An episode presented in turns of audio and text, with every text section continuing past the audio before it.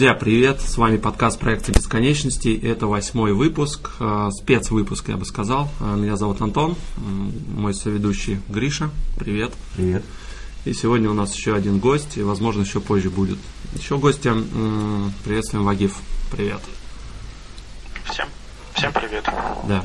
А, Сегодня, как мы анонсировали в предыдущем выпуске, поговорим о ремонте автомобиля, то есть э, сам себе автослесарь. Ну, вообще про автомобильную тематику, а так, э, в принципе, затронем практически все, и автомобильные истории, и э, что делали, что нравилось, не нравилось и так далее. Э, Давай немножечко начнем, наверное, я думаю, все-таки с, авто- с автоистории. Может быть, э, я бы, наверное, начал бы, наверное, не с автоистории, а с самого первого автомобиля, то есть какой у вас был, у кого-то, может быть, он и остался, да, у кого-то еще нет. Э, На чем вот уч- учились ездить, э, что нравилось, что не нравилось. Ну, давайте с гостя начнем. Да, Вагиф, какая у тебя первая машина была? А, еще раз всем привет. Ну, смотри, первая машина, за которой я сел за руль, или моя собственная? А, ну, давай, который сел за руль. Ага, ну вот смотри, а, еще в далеком, наверное, 2007 году а, у моего друга, одноклассника, пятерка была, точнее, у его дедушки, и мы, так сказать, втихую ее воровали, можно так сказать. Он ключи забирал, ходил на улицу гулять, Катались, ключи да? видел на, Ага. пол- да, на полочке ключи ви- видит, лежат. Он раз их тихонечко в карман и ушел. Мы созванивались, собирались возле гаража, где стояла машина, тихую открывали гараж, закрывали и ехали, катались. Ну, а, естественно, недалеко, потому что ни у кого водительских прав не было. А, ну, буквально по, по придворовой территории, можно так сказать. И, соответственно, на этом автомобиле пятерка, МАЗ-2105, Мгм. инжекторная. А, Это первое, за что я сел за руль. И на ней же я научился ездить. Вот друг меня научил. Вот такая вот э, моя первая, так сказать, Мгм. А, история с автомобилем. а потом уже покупал, какая первая была? Ну, собственная Да, а уже. потом первый мой автомобиль это Citroёn C5. Э, обычно знаешь, как получается, у всех первые машины ТАСС, там ВАЗ, Ну да. э, что-то что такое. А мне так Ну, получилось, вот что у меня будет. сразу какая-то D-класса машина такого представительского, можно, ну, на тот момент, в 2002 году, когда она выпускалась, была представительского типа. Ну да. Вот, сейчас это просто дешевый автомобиль, вторичный. Ну, а, по-моему, с автоматом, да, у тебя даже была? Да, а комплектация там автомат четырехступенчатый, 8 подушек безопасности, двухлитровый двигатель, все электро, двухзонный климат-контроль, в общем, там всего напичкано куча всего. Угу. И получается, я по сей день владею этой машиной. А, сколько уже? 6 лет. Да, 6 лет вла- владею этой машиной. А какого она года? 2008? А, в ПТС она 2002 года. Да, Если пробить ее историю по ВИН-коду, что возможно у французов и, наверное, у других, 2001, 4 декабря 2001 год. Ну да, они обычно просто пишут более свежий. Декабрь у них не считается. У меня, кстати, тоже была. Ну, расскажу про свою машину. Э, Ну, у меня, да, ТАСС, как ты сказал, 2112, да, начинал. э, Ну, а садился за руль первой машины, это была восьмерка, это у брата супруги. Мы учились тоже на, на трассу, э, выезжали, я садился э, на восьмерке. Блин, было вообще так неудобно. Я... Самое сложное это было переключение передач. Я не мог все понять, куда, что. На Лешиной восьмерке? На Лешиной восьмерке, А, да, да, да. Садились. После этого у меня жена села за руль. Ну, она недалеко уехала. Я так чуть-чуть даже прокатился. Интересно было. Да, потом уже, когда выучился на права, а, ну, мы купили чуть раньше, я там уже заканчивал автошколу, но уже купили ВАЗ-2112. И она такая была тюнингованная, там у нее обвесики такие, спойлер, э, тонированная вся на тот момент была. Правда, в ГАИ пришлось потом эту тонировочку прям при них сдирать на передних стеклах. Поэтому, потому что сказали, не поставим мы на учет. Э, Ну и уже, да, по ней я уже ездил э, по городу, учился, и на ней, на ней же и попал в аварию, но об этом чуть позже потом расскажу. Гриша? Да, ну я автозавод. Как был, так и остался. Ну, первая машина, на которой ты сел за руль. А, сел за руль. Ну, у меня тоже пятерка была. Я. Так, подожди, не пятерка, вру. А, Я сел за руль своей же собственной машины, как только купил. Прав у меня тогда не было, у меня друг его сосед учил ездить на ней. Благо, что здесь можно поучиться. Мгм. Есть, есть места, что можно поездить. Собственно, на ней ездил ВАЗ-21, 124, 124 двигатель 1.6. Ну, собственно, до сих пор я ей владею. Э, На ней я учился а, до автошколы. Потом в автошколе, конечно, я на многих машинах ездил. Начал с пятерки, ездил на школе до Фабия. Мгм. Вот, на Фабии, конечно, мне больше понравилось. Ну, да, это Да. уже иномар. Да, ну приятно было, да, на ней немцы. Э, Потом уже после автошколы, там, когда сдал права, я что-то на, на столько машинах переездил, много на всяких разных. И на джипе Лешином я ездил, вот мы... А, на ездили- Паджерике? На Паджеро, Ага. да, на Паджеро Спорт. Мгм. Первый еще. Да-да-да, первый. И мы на нем ездили три раза до Перми. Да, представляешь, это сколько, это сколько, полторы тысячи километров, да? 1700 там с чем-то, по-моему. Ага. В общем, такой experience получил, интересный очень. Ну и так по мелочи на разных. То есть сейчас у меня моя машинка, Ну, двенашечка. Я так, э, может быть, э, спровоцирую, задам вопрос. Не планируешь менять в ближайшие годы? Ну, ну, тут по обстоятельствам. Обстоятельства? Да, обстоятельства пока против меня. Понятно. Ну, ну, вообще, да, и очень интересно. У меня, да, всего две машины было, вот двенашка, и сейчас я на Kia Rio катаюсь 2013 года на ручке, хотя уже вот все-таки подумаю об автомате. Так, э, у тебя э, два автомобиля, да, Citroёn и Mazda тройка красненькая, или бордовая, я уж не помню. Ну да, вторая вот Mazda недавно я приобрел, но э, вот до Mazda э, была, была у меня еще Приора. Э, Приору я ее брал, так сказать, как экстренный такой, можно сказать, вариант был. Э, нужно было что-то дешевое, недорогое в ремонте и срочно. Ну, потому что Вот, на тот момент без машины был же, да, совсем? Да, на тот момент я был без машины, об этом чуть попозже, когда мы Да. перейдем К автоисториям. к нашим историям. Да. об этом чуть попозже. И э, буквально месяца два-три назад мне друг звонит, говорит, Мазду покупаешь у меня? Я говорю, цена вопроса. Он говорит, 100, 180 тысяч. Я говорю, конечно, покупаю. Все, продается приор, приобретается Mazda. Сейчас Mazda тоже у меня четырехступенчатый автомат, 1.6. Комфорт, все дела тоже все есть, но там, конечно, поменьше этого комфорта, чем в Citroёn. Но об этом тоже можно будет чуть-чуть попозже. Мгм. Понятно. Ну, в целом, все-таки пока Citroёn тебя никто не переплюнул, да? По комфорту, я имею в виду. комфорту. Да, комфорту вообще по езде, наверное, по ездовым каким-то качествам. Да, из того, что я ездил, из того, что вот у меня было, я не знаю. Я ездил, конечно, и на Audi там Q3, и на Мерседесах, ну, таких не сильно дорогих, конечно. На S-классах не особо ездил, можно сказать, вообще. Только на пассажирском, может быть. Вот. Да, я, я не могу, вот, по крайней мере, такой найти комфорт за такие деньги. Не получается. А сейчас в Москве, тем более, может быть, слышали, каршеринг распространен. Да, он, да, практически Да, с таксистами воюет, можно сказать. Да. И воюет, мне кажется, он даже побеждает таксистов, потому что если сравнить цены, то дешевле выходит каршеринг. Но опять-таки, если ты неопытный водитель, то лучше поехать на такси. Ну, конечно. Во-первых, ты не за Слишком рулем. большая и- ответственность. Да. Не, ну там же можно за отдельную плату и каска же подключить. Что-то там чуть дороже будет минут стоить. Тоже по Да, этому но вопросу. уже это будет приравниваться к такси. То есть э, цена будет примерно такая. А, ну да, то есть это неоправданно. Смысла нет там. Смысл, а, смысл есть, это единственный кейс, который мне кажется, это когда, допустим, тебе надо в аэропорт доехать какой-нибудь выходной, а такси тебя возьмет что-то там, ну, неприличные деньги просто. Каршеринг, да, там вообще недорого можно доехать будет. Мне кажется, только так получается. Да, эксперимент даже был такой.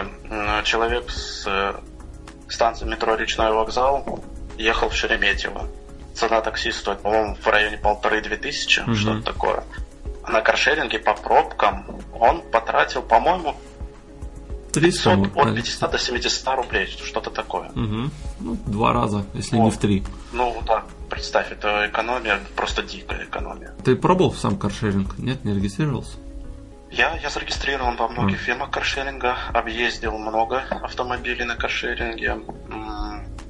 Э, Порой выручало, да, не спорю. У меня на приоре один раз аккумулятор разрядился, и я просто срочно надо было мне уезжать, и во дворе стоял каршеринг.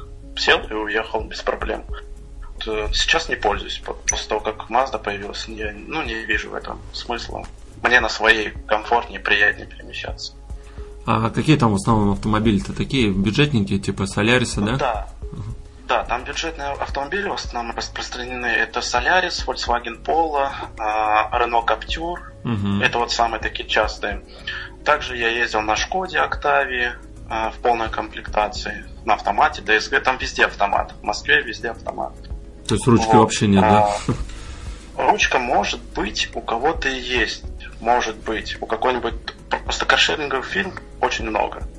И можно, может быть, кто-то практикует Мгм. такой метод предоставления услуги.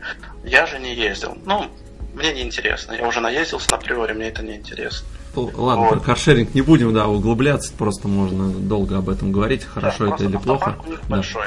Мгм. Автопарк у них большой. э, у каждого свое мнение по поводу каршеринга. Я ничего против не имею. А, Слушай, а расскажи по поводу, да, пробок. А, Ты как вообще часто стоишь э, в пробках или уже так объезжаешь, знаешь пути обходные? Опять-таки тоже тут зависит от, От времени, времени. Мгм. и какой день. Понедельник, среда, четверг, пятница там. Допустим, в пятницу ехать за город вечером после работы, ну это вообще не вариант. Ты просто стоишь в пробках. Если тем более о, хорошая погода, ты, ты стоишь в пробках. Все едут на даче. Кто работает в Москве, едет домой к себе в дальнее Подмосковье, может быть, в области какие-то рядом Тверская там область, и Ярославская область. Ну, это уже московский Вот. район, считай. Ну да, ск- скоро, я так чувствую, все будет Москвой. Да, потихоньку. Вот, а, я перемещаюсь внутри Москвы. В принципе, где пробки, ну, вот знаю, где часто, чаще всего пробки, чаще всего они в центре бывают. Если я вдруг в центре нахожусь, я как-то стараюсь по заколкам. Э, как правило, я, ну, может быть, где-то там экономлю минут 10-15, есть экономия времени, Мгм. объезжая. Вот, но в целом я в пробках не стою, потому что я просто не езжу в центр. Там, Тебе не нужно часто. туда, да? Ну, мне центр не нужен. Я работаю, да, я работаю в центре, но я езжу ночью. То есть после 9. Мгм. А после 9 дороги уже свободны. И пробок вообще нет. Я с легкостью от юга Москвы до центра Москвы за 20 минут езжаю без проблем. Окей, понял. Я почему спросил? эм, Просто сейчас ходит мнение, что все-таки на метро все равно быстрее, куда бы ты ни ездил. Вот я и хотел тебя узнать, так ли это? А, смотри, у каждого, опять-таки, это индивидуально. А, на моем примере. Я вот живу, э, рядом со мной находится в 15 минутах ходьбы метро. Мгм. Э, работаю я тоже там метро рядом с работой находится, там 5 минут ходьбы. Но а, где работа находится, это зеленая ветка метро, а где я живу, это салатовая ветка метро. То есть это разные ветки метро. И Ну да. а, я до того, как на машине начал ездить на работу, я ездил на метро. У меня занимало времени а, 45-55 Час. минут. Мгм. Ну да, можно так сказать, ближе к чем. Так, а Вот. на машине? Теперь, то, что я говорил до этого, 20 минут на машине. А, ну все-таки да, получается. Потому что Да, один маршрут. потому что я делаю пересадку. И я делаю пересадку еще на метро, это тоже, сказать, время уходит. А в денежном эквиваленте? Да, по деньгам. В денежном эквиваленте, так, ну, допустим, возьмем 4 дня в неделю я работаю, 110 стоит на день проезд, Проездной, да. Да. Туда-обратно. Ну, вот и как, как- какой я покупаю, да. А, получается, как он? Ну, 500 рублей. Скажем так, 450 рублей на метро. А на автомобиле же в неделю у меня выходит 500-550. Ну, вот сейчас зимой 600 рублей. Ну, потому что прогреваюсь. по- то же самое. То же самое, да. Здесь ты, во-первых, время, комфорт. М, ну, Как Да. бы, да, плюс все равно Для меня больше. важный да. фактор стал комфорт. Это самый важный фактор для меня. Мгм. Хорошо. Ну, давай все-таки расскажем про автоисторию, и там уже начнем ближе к автомобильным запчастям, так сказать, внутренностям. Расскажи, да, вот про Citroën, как, раска- как ездил э, в отпуск и что там случилось у тебя Да, в том году, общем, да. э, Наверное, все, кто меня знает, уже наслышан про Citroёn, э, что с ним происходило и что с ним сейчас. Это легендарный автомобиль. Да, да, многострадальный. Скоро станет Да. легендой. Э, В общем так, приобрел я его, да, там в 2013, по-моему, году Citroёn. И все было хорошо, все было отлично, но в 2015 году я закончил универ, уехал в Ставропольский край к себе домой, и там я пробил свой первый двигатель на этом м, автомобиле.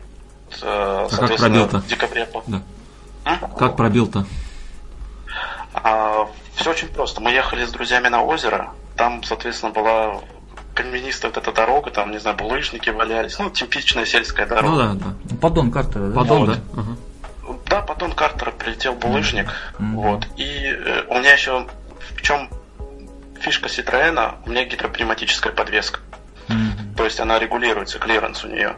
Мгм. И я, получается, задрал в самый верх, а подвеску вроде все хорошо, ехал, и потом я не заметил, что я начал чуть-чуть скорость прибавлять, и подвеска по мере увеличения скорости уменьшает клиренс. И А, в этот момент, ну, соответственно, булыжник прилетел мне. Как бы окей. Э, Двигатель, получается, провернуло вкладыш, масло все вытекло. Э, Я поменял двигатель, поставил туда не совсем удачный двигатель. Немножко меня обманули с ним. А После этого я уехал работать в Тверь. Вместе с Антоном мы работали, напарниками были в течение года. И э, в семнадцатом, по-моему, в мае, да? Да, По-моему, да, май-май был, да. 17 Мгм. года я решил поехать в отпуск из Твери к себе в Ставропольский край. Практически 1800 километров, 1900. Значит, э, вроде все было хорошо по дороге, но ближе к Воронежу я стал замечать, что тяга пропадает у автомобиля. Вообще никак не ехал. Ну, 80 это был потолок. Доехал кое-как до Воронежа, заехал к диагну. А, благо там были знакомы. Мне, значит, продиагностировали, сказали, у тебя катализатор забился, катализатор или что-то такое. В общем, когда он нагревается, у тебя машина перестает ехать. Ну, окей, думаю, надо его выпотрошить. Э, Начали, значит, потрошить его в Воронеже, этот катализатор.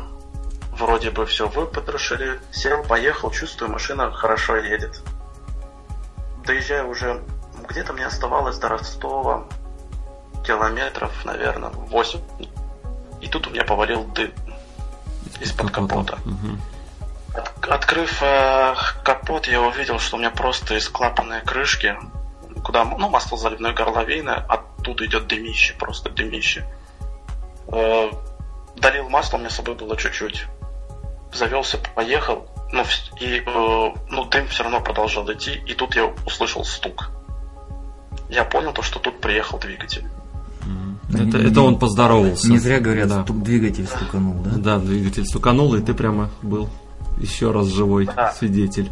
Да, вот стоит, стоит заметить то, что двигатель был уже дефектный изначально, то есть меня немножко кинули, он масло, но он ел умеренно масло, то есть там, ну как умеренно, Э, это не умеренно, вообще двигатель не должен есть масло э, в таких количествах, как мой ел. Там, по-моему, я доливал литр на 300 километров, 300-400 километров. Ну да, ужас. Это прям прожорливый очень. Это просто ужас. В итоге я чувствую, что, ну, приходит конец. И тут уже знаешь, как пошло. Э, весь дым, вся гарь повалила в салон. Ох, Я, я открыл все четыре окна и со всеми этими четырьмя окнами ехал. Э, благо было рядом Новочеркасск. И в Новочеркасске меня жили друзья. Я позвонил к ним, они быстренько говорят, давай, давай, приезжай. Я доехал до Новочеркасска, машину кое-как дотянули до двора. Я ее закрыл, вещи оттуда забрал, сел на поезд и уехал.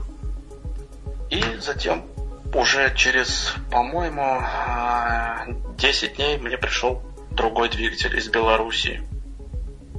Ты еще в отпуске у себя дома, да? Да, я еще в отпуске у себя дома был, звоню в Тверь, к Антохе, говорю, Антоха, меня не ждите. Я, я болею, да. да я, болею, я болею, я на больничном. вот. В итоге пришел двигатель, поехал на Новочеркасск, поставили двигатель.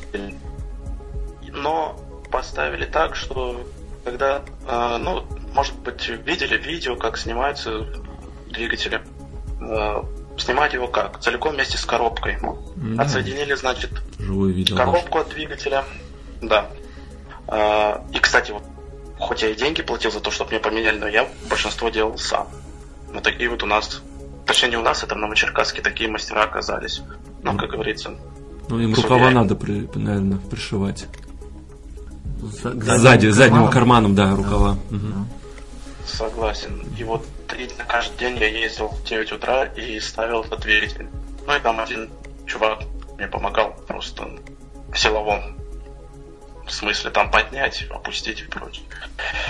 В общем, поставили двигатель. Единственное, что мы забыли, мы забыли долить масло в коробку, потому что когда вытаскиваешь, отсоединяешь точнее двигатель от коробки, где вытекает масло из приводов.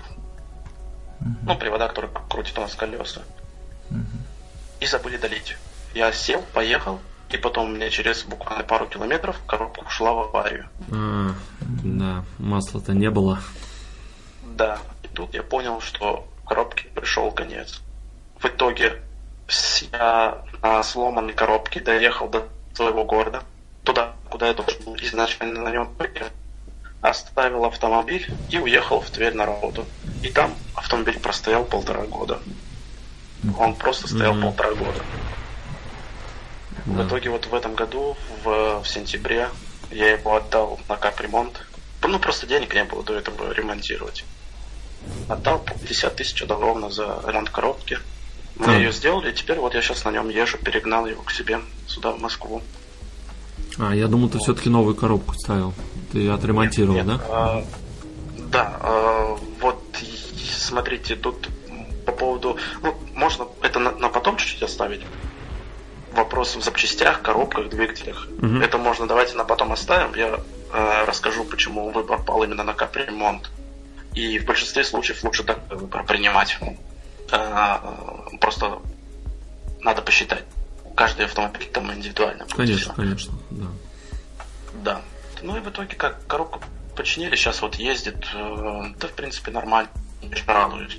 Коробка идеально переключается, все хорошо, на гарантии. Двигатель у меня тоже получается меньше сотки пробега, потому что двигатель был везен в Белоруссию из Ирландии, а там качество масла другое, качество дорог другое, все другое, и поэтому двигатель в хорошем состоянии. Идеально. Ну, сейчас она тебя не кушает, да, масло-то? Не-не-не, вообще, вообще ничего. не кушать, не течет, не протекает, ничего с ним. Зато у меня начала Но... машинка кушать. Блин, ну, может быть, ты сам тоже помнишь, у меня там и с подвеской были проблемы, что я в минус 15 в Твери тянул ее, подвеску протягивал. Да, я помню, да-да-да, мы там пытались. Просто эпопил много было связанных с Citroёn, и многие говорят, типа, что ты, ну, избавься, там, э, продай, купи другое, или просто эти деньги потрать на другое. Но ты людям не можешь объяснить, или, может быть, они не хотят понимать того, что э, не все в этом мире можно продать и купить. Даже вот вроде железяка, но в эту железяку столько всего вложено, столько моментов, что э, ты уже на том мнении, на, ну, на той мысли себя ловишь, что пусть она уже лучше подо мной там сгниет, сломается. То есть это будет ее последний путь. Пусть она умрет в твоих руках. Да, да. Желательно отдельно от тебя. Ну да, естественно. Ну, дело в том, что тут уже философский момент такой. Просто на самом деле человек ценит то, во что вкладывается. То есть это касается многих моментов жизненных, в том числе и машины. То есть почему мы любим там детей своих, да, там. Жен других. Ну, да, это уже другой вопрос. Мы вкладываемся в них. Да, мы их любим. Очень много ресурсов вкладываем. Машина не исключение. И заметьте, и отсюда и ревность потом жен идет. Почему ты с машиной больше времени проводишь, нежели с ней. Да, да. Ну, это да, это тоже другой Ну, вопрос. это отдельный уже Да, разговор. Но доля истины просто в этом присутствует. Друзья, к нам присоединился еще один человечек, участник да, нашего э, разговора. Его зовут Дмитрий, тоже коллега наш. Ты с ним Илья, который Алексей еще. И э, мы сейчас пока тут общались, пока тебя не было, Дим, э, э, я спрашивал про первый автомобиль, который ты сел за руль. У тебя кто это был? Что за машина? Первое, что я сел за руль, это была. Или разговор первая машина, которая стала моей. Нет, нет, нет, за руль. Сел, да, учился, может быть, или там просто катался. Но это была либо папина четверка, либо папин запорожец. Чуть-чуть, э, чуть-чуть. Я не могу вспомнить точную последовательность. Две машины у нас были одновременно. Ага, понятно. А первая машина, которую, ну, уже купил? Что еще? Ну, первая машина, которую купил. А, значит, э, как было, когда я поступил в институт, э, мне сказали, отдавай свою стипендию, мы тебе купим. И купили автомобиль ОК. ОК. Вот. ОК. стипендию, да, в которую потом вложили денег еще, короче. Вообще куча. Первая машина, которую я купил сам, это прям вот я зарплату спустил на автомобиль Opel Kadett D 81 года, но по документам 85-го там все сделали грамотно, военный возил. Мгм. Вот, а сейчас чем владеешь?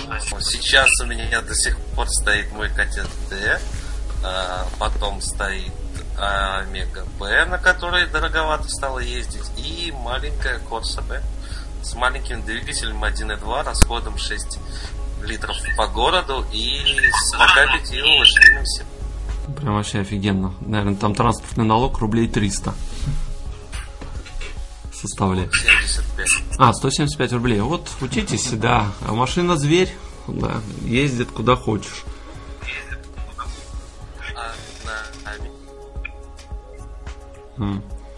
Э, Были какие-нибудь приключения с автомобилем связанные? Ну, может, сломался там в дороге или еще что-нибудь, авария? Начнем с того, что... С чего бы начать? С чего бы начать? Ну, в принципе, когда мне мой друг посоветовал купить кадет, на нем подтекала помпа, и он был не в очень хорошем состоянии. И мы с Подмосковья его сперва перегнали в Обниц. Там, в принципе, мы его подналадили чуть-чуть. Поехали снимать с учета от Обнинска до Нарафаминска. Наверное, километров 40 по трассе, там, плюс по месту. И он, в принципе, встал напротив главного управления ГИБДД Нарафаминскому району. Удачно. Затолкали на парковку. Мой друг сказал, что его срочно вызывают на работу. Сел в электричку и оставил меня одного в незнакомом. Спустя, наверное, часа, часа полтора какими-то мыслями я, я смог понять, что мне нужно купить бегунок трамблера. Такие вот непонятные слова для меня тогда были, но я понял, что это он. Я пришел в магазин, мне он нужен, вот такой-то вот показываю образец. Говорят, ну у нас сейчас нет на складе, но мы можем подвести вам через 20 минут. Я такой, «Ну, ничего, Я подожду. я подвезу запчасть через 20 минут. Вот это сервис. Я под- Это сервис, да, через 20 минут мне принесли запчасть со склада. Я ее поставил, но у меня сел аккумулятор. Я сперва нашел людей, которые согласны были меня прикурить, а потом... Но у них не было проводов. Пришлось пойти купить провода. Когда я купил провода для прикурки, кончились люди, что Прикурить уже, да? возле главного управления ГИБДД СУИ останавливается белая белый э, на номерах три шестерки, три Анны, 190 регион. Оттуда выходит человек кавказской национальности и говорит, эй, братишка, что случилось? Что тебе?» А, Я ему объясняю ситуацию, он говорит, ничего, со мной точно такое были, когда я был молодой. Садись в машину, я подтолкну тебя, и мы прикурим твою. Дядя в пиджачке толкал мой мой, мою старенькую машинку. Вот, мы прикурились, попрощались, и я там... Ну, общем, я смог окружными путями, без страховки, без всего, кое-как доехать до Обнинска, где машина закипела и простояла еще полгода, пока там уже в мае месяце мы не отладили ее полностью и нормально не сняли присутствие. Интересно. Ну, прям, можно сказать, э, повезло очень здорово. Ну, ты знаешь, э, все мои немцы, в принципе, дотягивали до дома, прежде чем встать окончательно. А, а самое ну, дальнее расстояние на сколько ездил? А, если на своей, ну, как-то в Смоленскую область ездил за день, туда-обратно тысячу. Угу. Если из того, что я прям сам на своей машине за рулем. Ну, вообще без проблем все нормально, да? Да, там, бы, какой момент был? Лей топливо доехали. Ну да, самое главное. Окей, спасибо. А, другу есть что рассказать? Он пока занят, он собирает пазл с обнаженной девушкой. А, пазл? Ну ладно, хорошо, не будем мешать. Да, серьезно. Гриша. У Гриши какие есть истории? Да, Гриша, расскажи. Ой, я тут, честно говоря, за- заслушался парней тут. э, Истории полны драматизма на самом деле. Можно даже кино снимать, я бы сказал так. Ну, у меня тоже есть истории, конечно. А, Вот я Вагифа слушал про катализатор его, вспомнил, у меня тоже с катализатором были проблемы. Но это я уже потом узнал. Это был год примерно, наверное, 12 или 13 когда у меня машина уже была во владении. А, случилось э, странное, странный момент такой. Я ездил э, к родственникам в Красный Холм, там я заправился бензином. Э, На заправке стоял бензовоз сливался. Я только потом уже ду- подумал, что я это зря сделал. И через километров 10 примерно машина просто встала. А у меня, ну, вся родня, да, полная машина. Я думаю, я даже не понял, в чем дело.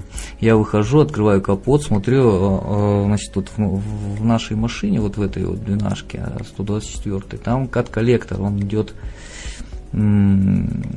сразу же от двигателя, катализатор под углом вниз там на приемную трубу. И он вот, ей-богу, я первый раз такой видел, он светился желтым светом, как лампочка. Я, я такое вообще не видел ни разу. Мне, честно говоря, было не по себе. А, Ну, думаю, что делать. Я просто подождал, ну, через какое-то время машина завелась. И я доехал, э, отвез всех. И съездил, приехал уже потом домой за 150 километров. Она меня довезла до дома. И вот после, э, после этого она уже не заводилась. М, Можно сказать, Ну повезло. вот у Гриши как похоже. Да, и э, я просто продолжу, я не до конца, значит, я, я просто тогда э, Не понимал, не да, в понимал, дело? в чем Мгм. дело, да, я начал разбираться, я, представляете, то есть я методом тыка, я менял датчики, да, благо, что они копеечные все.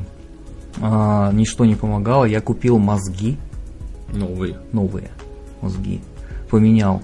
А, мозги я купил после того, как я меня на галстуке в город э, на диагностику свозили. Тоже с района. Да, да, да. Значит, Мгм. диагноз сказал, что у тебя что-то с мозгами не отключают, там искру от свечей, в общем, все такое. Я купил мозги, поставил, и все то же самое. То есть машина заводится, через несколько секунд она глохнет. Я встретил друга э, случайно, которого давно не видел. Он, э, м, скажем так, автолюбитель, но он чинит тут автомобили у нас в поселке всем. И он мне сказал, что ж ты мне сразу не сказал, то есть надо давай, ну, то есть завели ему в гараж, начали разбираться, то есть он говорит, о, у тебя там через какое-то время, у тебя там замок, замок зажигания, там что-то проблемы какие-то. Я говорю, слушай, не похоже. Но тем не менее, он, он такой очень человек интересный, он очень увлекается этой автомобильной темой, и он очень такой любит докапываться до всего. Он вот, понимаешь, ему это все нравится, он докопается до чего угодно, даже и то, что он не знает, да, он там узнает, докопается до истины. Вот, он мне поменял замок, и я тогда пришел вечером в гараж к нему, а, но машина не заводилась. и мы начали думать, сидели тут, разговаривали о чем-то. И тут, э, значит, сосед, э, тоже знакомый парень один, он зашел, тут что-то по, поговорили с ним, он, да, у тебя, говорит, катализатор запекся просто. Я, говорит, не отвечаю. И ушел.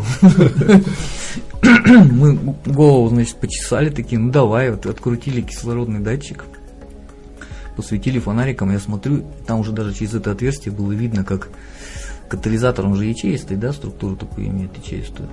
Там вот фонариком прям было видно, что ячеек там нету, там, понимаешь, там было вот как пемза спекшаяся, вот такой вот конгломерат какой-то мы открути, открутили в этот же вечер трубу эту, я начал что-то высверливать, потом взял отрезок трубы дюймовой, там как-то скрутил его, и за два часа я выковырял этот катализатор, очень жесткий, очень.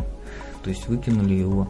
Машина завелась, вот, и, собственно, я никаких э, патрубков не менял там. То есть у меня просто вот эта вот погремушка какая там была, она так и осталась. Ну, просто я читал, что они прогорают со временем. Но вот в течение уже многих лет я езжу с этим без катализатора, и ничего там не прогорело. Ну, в центр Москвы тебя не пустят уже, да? Боюсь, что меня не только в центр Москвы, Москвы не пустят. Там уже не то, что Евро-2, там боюсь, что... Евро минус 3. Все сложно. А, кстати говоря, после этого случая я ездил уже на техосмотр, когда вот вели, да, потом у нас техосмотр сделали. Э, Очередной раз? Ну, угу. базы там заносить, когда стали, да, то есть вот эти вот угу. САГА там, номерки-то там с техосмотра. И он мне действительно, он мне тогда пихнул в выхлопную трубу, там, значит, этот датчик, померил, да, у тебя что-то там, ПЦH, там превышение немножечко есть. 50 раз. Нет, нет, нет. ну, понятно, там превышение было не очень большое. То есть мозги все-таки корректировали как-то все это дело, потому что кислородник стоял. Просто дожига не было после. Кислородник у меня стоит перед катализатором. То есть у меня Евро-2, да, угу. второго датчика нету. То есть, соответственно, этот датчик рабочий. Он работает и все там делает. Но дожига нету в катализаторе. Вот он что-то там показал, потому что он мерил-то уже за катализатором все это дело. Вот такая вот история была, то есть одна из многих тоже интересно. Просто мне я, я получил такой experience довольно-таки интересный после этого. Я веду книжечку, кстати говоря, вот по своей машине, вот какие-то неисправности там. Я все это записываю, там вот у меня есть история записана. Сколько вообще времени прошло с того момента? Ну, как вы догадались? Мне кажется, там больше месяца, да? Не, а, да, кстати, машина стояла что-то месяц, э, там Филя там делал ее, периодически он там делал. Потому что я помню, вы и насос, бензонасос меняли. Да, бензонасос и... я менял, то да. есть что-то я там менял, и свечи, конечно, и все остальное. То есть все, что можно было поменять, там было поменено, там и катушки зажигания в том числе. То есть, да, и э, этот самый, кстати, массовый расход воздуха тоже был. То есть, ну, ну все. Ну, да. Там, потому что это не так дорого все стоит, ну, относительно. Но вот тем не менее, вот такое получилось. Причем парень мне сказал, это он у меня сейчас хороший знакомый, он кузовщик. С кузовами он занимается, он машину там красить может. Он сейчас не красит пока. То есть он к этому как бы отношения мало имеет. Но он с такой легкостью сказал и ушел. Я немножко в шоке был. Это, вот. можно сказать, случайная встреча, да? Да, да. Ну, он там просто заглянул, он там сходят ребята по гаражам просто друг дружкой в гости. Вот такая вот история интересная была у меня. Ну, кстати, вот в дополнение э, Гришиной истории да. хотел бы сказать. У меня же тоже была привода, и тоже катализатор развалился. Да. Точно так же. Mm-hmm. Вот. А потом, как сказали мне мастера, что катализатор в отечественном автомобиле в ВАЗах это, как сказать, это как аппетицит у человека. Вот ну, есть бесполезный место, орган. Да, бесполезный орган, но uh-huh. что-то в нем там накапливается. То есть uh-huh. и без него можно жить. Да, это можно. Так же просто взял катализатор, выкинул, поставил да. паук 4, 4.1, mm-hmm. по-моему, 4.2.1, что-то такое. Да. Все, ездил да, да, вообще без проблем. Да. Ну, я думаю, у меня тут еще сыграла роль вот этот бензин, скорее всего, паленый был, мне залили, потому что почти сразу эта фигня случилась. То есть он раз, разогрелся, как он желтым светом, представляешь, я, то есть я такой реально первый раз такое видел. Ну, это какое инопланетное топливо. На пчелиные соты похож. Да, да, да, да, а, да, ну, да. Сота, да. Да, сотовая ячеистая структура. Угу. Да, на соты, ну он, он серого цвета такой, когда да. его потрошишь, он такой кругленький. Да. Ну, да, да, да. соты так на, на пчелу. А по поводу бензина у тебя это все по накатанному шло, потому mm-hmm. что от одного раза это не может произойти. То ну есть ну, да, да, да. регулярно Да, ну вы сами знаете, какой бензин, поэтому у нас э, поэтому не стоит удивляться, потому что катализаторы разваливаются. Ну, Кстати, насчет бензина. Кстати. Да. Мгм. Да, на эту тему. Маленькую я ее купил. Вот она там маслица поджирала. Ну, не 300, ну, не, литров не на 300 километров, там поменьше. Вот, но там уже задняя баночка, там ячеечки, видимо, подзабились. И в какой-то момент а, пробила вот этим под коллектором прокладку, и у меня, я, наверное, ползимы ездил в Газанваге. Мгм. пока в какой-то момент не, при- не просверлил резонатор и ездил как турботачка. Ну, все потом закончилось благополучно. Я вскрыл заднюю банку, переварил ее, а, выкинул резонатор, и теперь у меня прямоток, все дела. Но машина все равно не едет. А, Обидно. ну, ну, там уже, да, надо глобальнее копать. Вообще, мастера говорят, что катализатор, он настолько душит двигатель, особенно на вазах, но потом вот масло начинает поджирать, это все вот оттуда идет, все от него. Может, у меня, кстати, уже тоже э, все предпосылки к этому идут. Он- На Рио тоже болезнь Э, такая есть. Это, это надо смотреть. У тебя Ну, же там двигатель соляревский стоит 1.6. Да. Не думаю, это скорее всего у тебя масло какое-то некачественное было залито. Ему еще рано подходить. Ну, у меня на 10 тысяч от пробега, как мне кажется, 10 тысяч меняю, у меня почти половину кушает. Я что-то и не заглядывал даже туда, а тут заглянул. Хоп, смотрю, половины почти нету. А половина это сколько литра? Два? Э, Да, у меня 4 заливают, 2 литра, да, где-то она... То есть, грубо говоря, литр на 4 у тебя. Мгм. Ты, она как-то... пробег какой? Э, Пробег у нее уже 130 тысяч, вот я буквально перевалил вчера. А. Турбовые Volkswagen кушают тысяч, литра полторы на, на тысячи, и ничего, нормально. Да, и это, это да, немцы, они вообще, я слышал. Нет, ну говорят, что у Audi там, да, Да, Audi, BMW, BMW, что это нормально. там на тысячу километров там завода идет, да. Да. После каждого, после каждых двух заездов 100 100 миллилитров, да, доливает? После двух заездов на 400 километров. А, 400 километров. Ну да, да, да, да, я вот про это тоже как раз слышу. Давайте я вкратце тоже расскажу историю. Ну, у меня она связана больше с э, аварией. Тоже на двенашке тогда ездил. М, 2011 год, декабрь. Ехали с руководителем э, в командировку в Благое, Тверскую область. Я за рулем. Зима, погода, знаете, такая была, как сейчас, наверное. Посыпана, да, слякоть, э, такой, может, небольшой минус. Э, и вообще практически не почищено. Все, до города буквально остается, ну, до Балагоя, ну, километр два. Вот это я уже потом узнаю. Э, Дорога там очень узкая, э, и обочины, ну, там их практически нет. То есть, если ты, не дай бог, улетишь, ты улетишь куда-то в кювет очень глубокий, и там еще газовые трубы проходят. Ну, то есть, это чревато. А, едет впереди КАМАЗ, а, я начинаю его обгонять. Дворники, вот мне надо было догадаться, включить их, чтобы они поактивнее работали.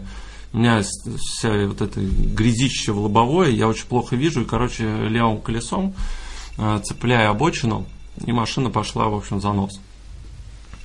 А, я ну, никуда не улетел, э, в общем-то, развернулся прямо на дороге. Встречки хорошо еще не было в тот момент. А, Развернула машину, э, и я, в общем-то, остановился даже, ну, там чуть-чуть на встречке и на своей полосе. Все, встали. Вот руководитель в этот момент с ноутбуком сидел, что-то там работал. и Я просто этот прекрасный момент помню, как он, он- ноутбук летит куда-то вперед на меня практически. Он там сзади тоже не пристегнут. И буквально проходит секунды три. Мы так смотрим друг на друга и КАМАЗ. Да, вот это, которого я обгонял, мне в, в правую бочину, впе- вперед крыло. И меня уже выкидывают на встречку, то есть от удара. А, ну все, приехали, машина не заводится, повреждения нормальные такие. А, вызываем гаишников, приезжают где-то через, наверное, полчаса. Да нет, час, наверное, даже мы их долго ждали. Ну, мы там с водителем КАМАЗа, ну, что там даже практически ничего не ругались. Ну, все понятно, виноват я сам. А, и потом долго составляли протокол. А, я писал все под копирку, он говорил, ехал со скоростью 60 километров в час. Пошел на обгон, да, не справился с управлением. А, и у меня потом КАМАЗ довез до Балагоя на буксире который в меня врезался. А ему ничего, у него, кстати, по-моему, треснула только против, противотуманная фара, а, да. Ну думал, и краску, да, наверное. И, да, краску, наверное, там поцарапал, может, на бампере, да и все. В принципе, у него претензий вообще никаких ко мне. Довезли меня до клиента, все нормально так, э, обучил, все показал, ну и все, надо думать, как-то возвращаться домой. А, ну, нам гаишник предложил, вот эвакуаторщику позвонил, а, за 8 тысяч отвезли меня обратно в город, в Тверь. Привезли, по дороге благополучно потеряли лобовое стекло, пока вез. Да вообще неизвестно, где он потерялось. А, отдал я его, на, сразу там позвонили знакомым, кузовщикам отдал машину. Э, Ее долго не начинали делать, э, потом начали делать. Э, отдал я порядка 60 тысяч за ремонт. Где-то месяца полтора, наверное, сделали. Все, я забрал. И все, уже еду домой, счастливый. Что-то непонятный такой звук уже после ремонта из-под капота. Что-то какой-то странный подергивания такие идут. Все, проехал буквально километр два и встал. Ну, как выясняется потом, у меня, короче, погну... Э, ремень, осколки они там не вынули. Ты э, порвался, что ли, и погнул клапана. Ну, на 1,5, да, ГРМ, они гнут клапана. И еще на 15 тысяч я в ремонт, и еще на 2 недели. Уже знакомому отдал. То есть в итоге мне машина, купленная за 120 тысяч, обошлась, э, ну, где-то в 100 тысяч. То есть ремонтик. Так получилось. Такая вот И история. ты потом скажи, за сколько ты ее продал. И за 15, слышал, за 15 тысяч я ее потом продал, да. Да. Вот это вот Да. самое печальное. Да, и самое печальное, что, Гриша, помнишь, что она завелась. Она долго стояла, не заводилась. Мы его с Лешей заводили, а потом Да. уже ключом на стартер за- завели все-таки не не с ключа в машине, а ключик кинули на клемму стартера. Там Да. Просто стартанули напрямую она завелась. Ну сколько лет стояла у тебя? Но она года два стояла, да. Два, да. Мне надо было ее продавать, ее за 100 тысяч у меня люди брали. А, Что-то там скидывали из-за того, что они птичку дохлую нашли там под капоте. Говорят, у тебя тут птица сдохла. Что-то там еще. В общем, да, и самое интересное, что у меня жена беременная. Мне надо как-то звонить, говорить, что я в аварию попал еще тогда. В общем, это очень прям страшненько немножко было. Ничего, в страховую не обращались, то есть... Самая первая страшная фраза это дорогая, ты только не волнуйся. Да, ты только не волнуйся, да. Все. Меня? Да лучше в таких ситуациях доехать уже до дома и просто явиться домой и сказать, все хорошо, на, в окно не смотри. Да, да, да. Там просто никого нет. Кстати, ребят, в аварии попадали, расскажите, есть история? Да, конечно, как же без этого. Дохлую птичку вспомнил. Когда дохлую птичку в Беларусь поехал, остановился перед границей. Граница, так красиво. Ну, наверное, до нее километр. Думаю, что-то меня тянет как-то плохо. Дай-ка гляну воздушный фильтр. А поехал по проселку, по убитому, по убитому. Вот, открываю, открываю короб, достаю фильтр, а под фильтром дохлый воробей. Жаль. Положил его так аккуратно на обочинке пыль выбил, закрыл и поехал. Птичку жалко. Птичку. Да. Воро- Воробьи это первые смертники, по-моему, на трассе. Мне тоже в лобовой прилетал воробей. Оставил закоцку на лобовом, ну а сам отправился к создателям. А у меня прям, знаете, куда воробей? Да. Интересно, как Решетку. смог из воздуховод, который идет коленом, попасть в коробку.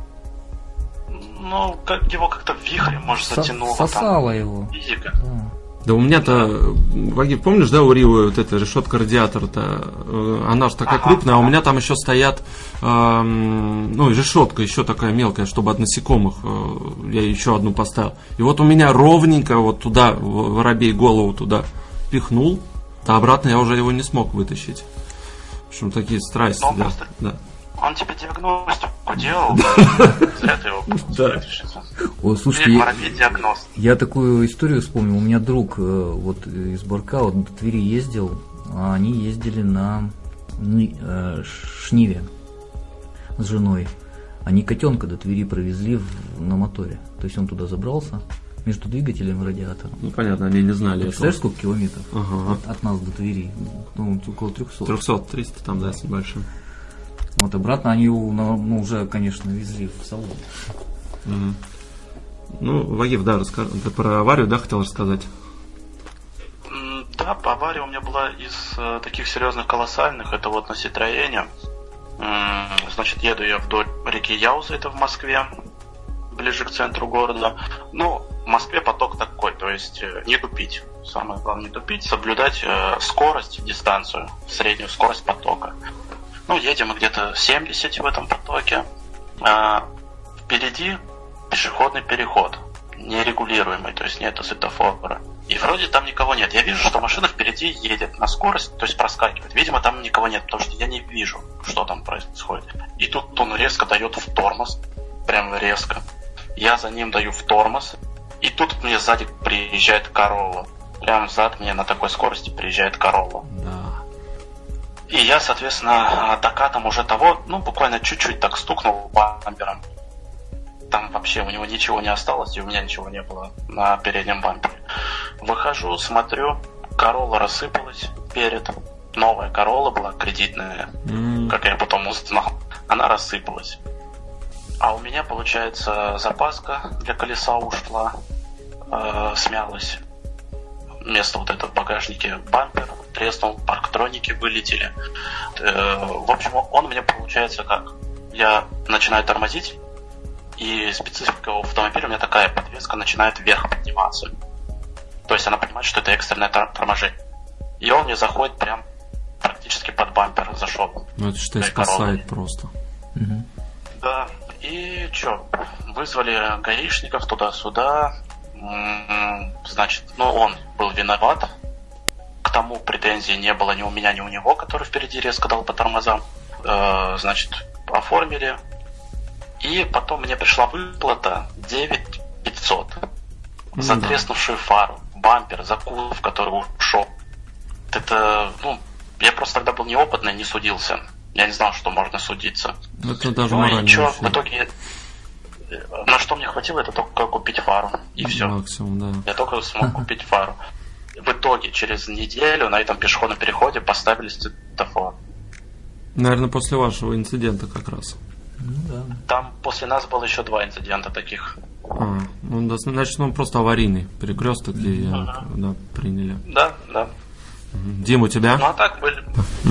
А мы тут вспомнили чудесную историю в позапрошлом году. Мы с Алексеем поехали на автопробег. Тут у нас по району посвященный 9 мая. Ну, мы так пофотографировать, командовать особо не командовали. И, получается, был перегон в поселок. Уже в поселке нас было порядка, наверное, 40-50 автомобилей. Так было, не помнишь? Ну, больше 30 точно.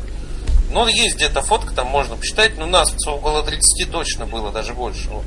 И назад, я говорю уже, что мы будем тащиться 60, давай хотя бы ускоримся. Тому, кто там ответственный. Ну, пошли, значит, э, эти куда-то там вперед дали за сотку. Народ начал там из организованной колонны что-то как-то поехал непонятно вырываться. И они стали обгонять тут встречка пошла. Кто-то неопытный тормознул. Ну, опытный, опытный. В общем, короче, Шкода там была. Она тормознула. Начала тормозить пятнашка. э, Начала тормозить двенашка. Начала тормозить 3110 там Волга была. Ничего себе. Колонна Вот, В вся. общем, десятая Волга тормозит, и под нее залетает девочка, которая отвлеклась на втором Форде Фокусе. Она залетает аккурат прям под Волгу своим острым носом, прям ей под жопу и бьет ее в мост. Но, видишь, э, эта Волга, значит, бьет впереди э, эту, как ее, двенашку, двенашка бьет пятнашку, и в аккурат ко всему этому вдобавок залетает 99-го, 99 где малый без прав и не на оформленной машине без страховки. О, попадос. Вообще Залетел. попадос там. Сразу все сняли всю атрибутику, потому что автопробег не зарегистрированный, можно было там еще по веселой Просто ехали. пойти. Да. Точно? Ну, просто ехали, да? Ну да, просто ехали пять машин с Ну, случилось, да. гаишников вызвали, они приехали оформлять. Вот. Первые двое написали отказ, потому что там совсем чуть-чуть.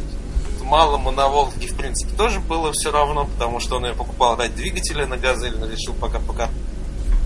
А вот девочки, которые родители доверили Форд, у нее была истерика, конечно. Еще бы. Потому что тот, который в нее въехал, был без страховки. Я не знаю, Люк, он работает, нет?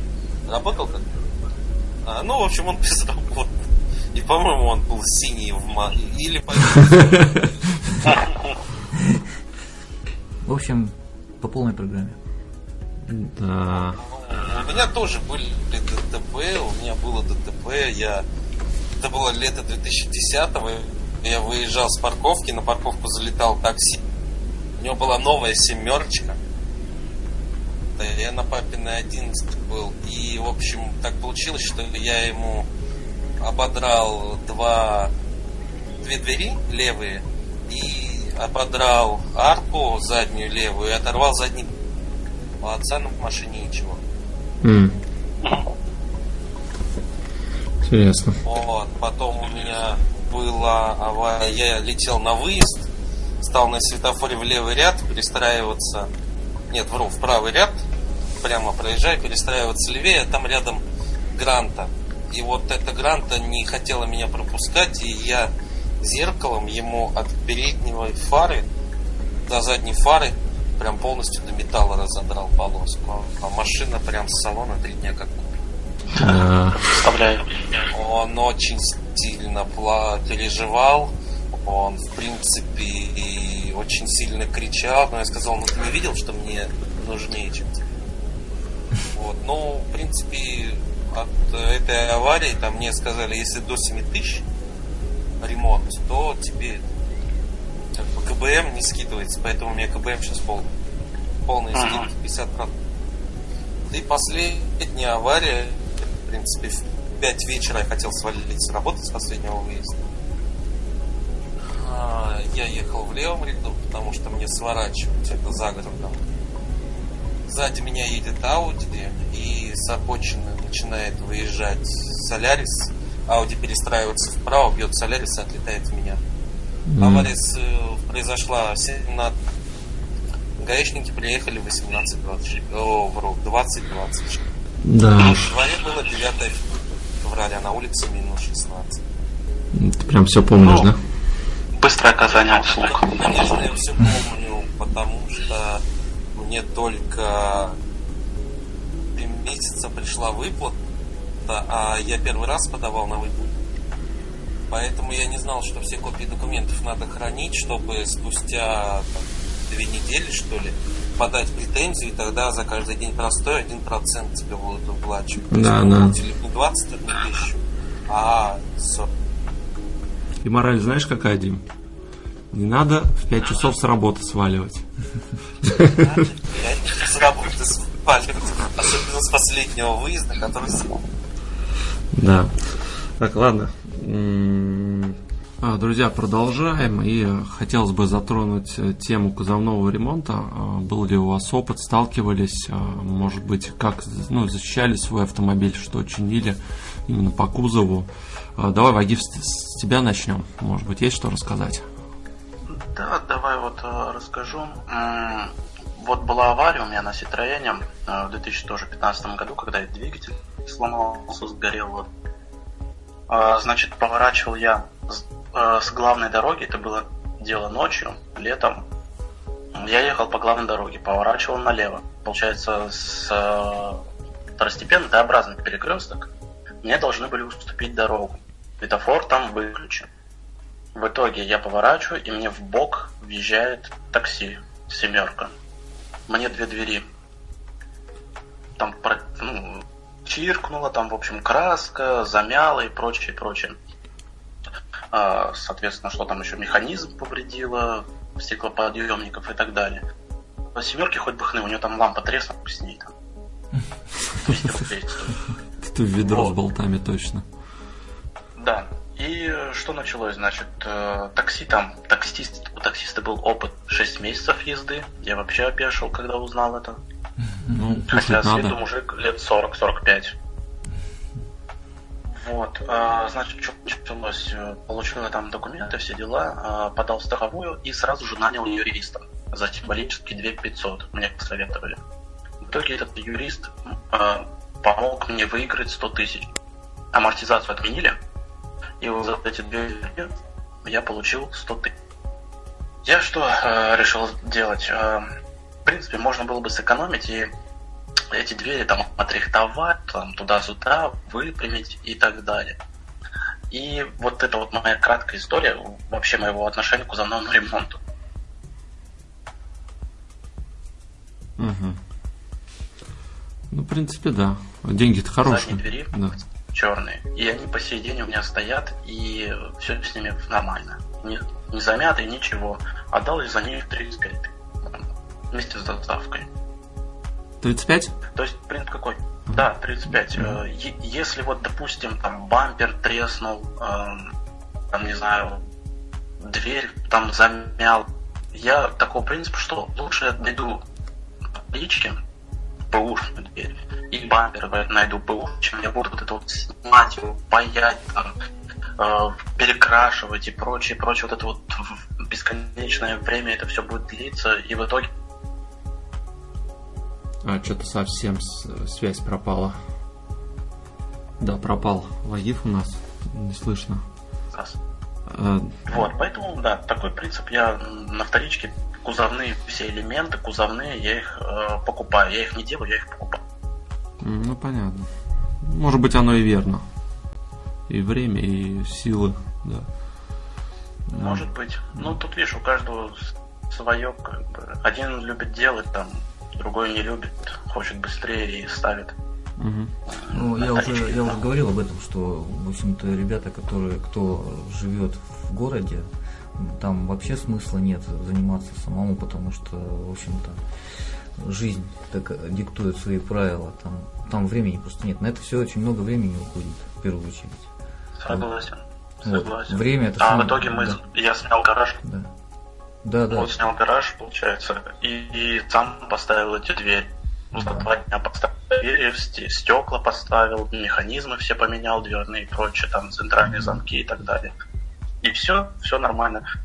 Но потом, если посчитать, мне бы ремонт обошелся бы в тысяч, наверное, 45-50. Мгм. То есть я сэкономил еще, получается. Да, да, да. То есть все-таки сам И, и вот. Гриша все правильно говорит, да, то, что если ты в городском, тем более там, ну, на тот момент я в себя в городе был. С 80 тысяч населения, но все равно уже как бы город. Если у тебя есть возможность, э, то лучше не ломать себе мозг кому-то другим, просто заказываешь и ставишь. Эффект будет тот же самый, может быть даже лучше. Хуже точно не будет. Ну, здесь же опять э, еще от э, правильного времени, от опыта, если у тебя опыт. Вот, ну, тебе, да, Гриш, пришлось самому, да, Ну, некоторые сам- моменты Да, делать? во-первых, я тут еще просто думал об этом в свое время. Просто люди все разные. Есть люди, которые действительно нравится этим заниматься. Я таких людей встречал, у меня друзья есть такие. Вот.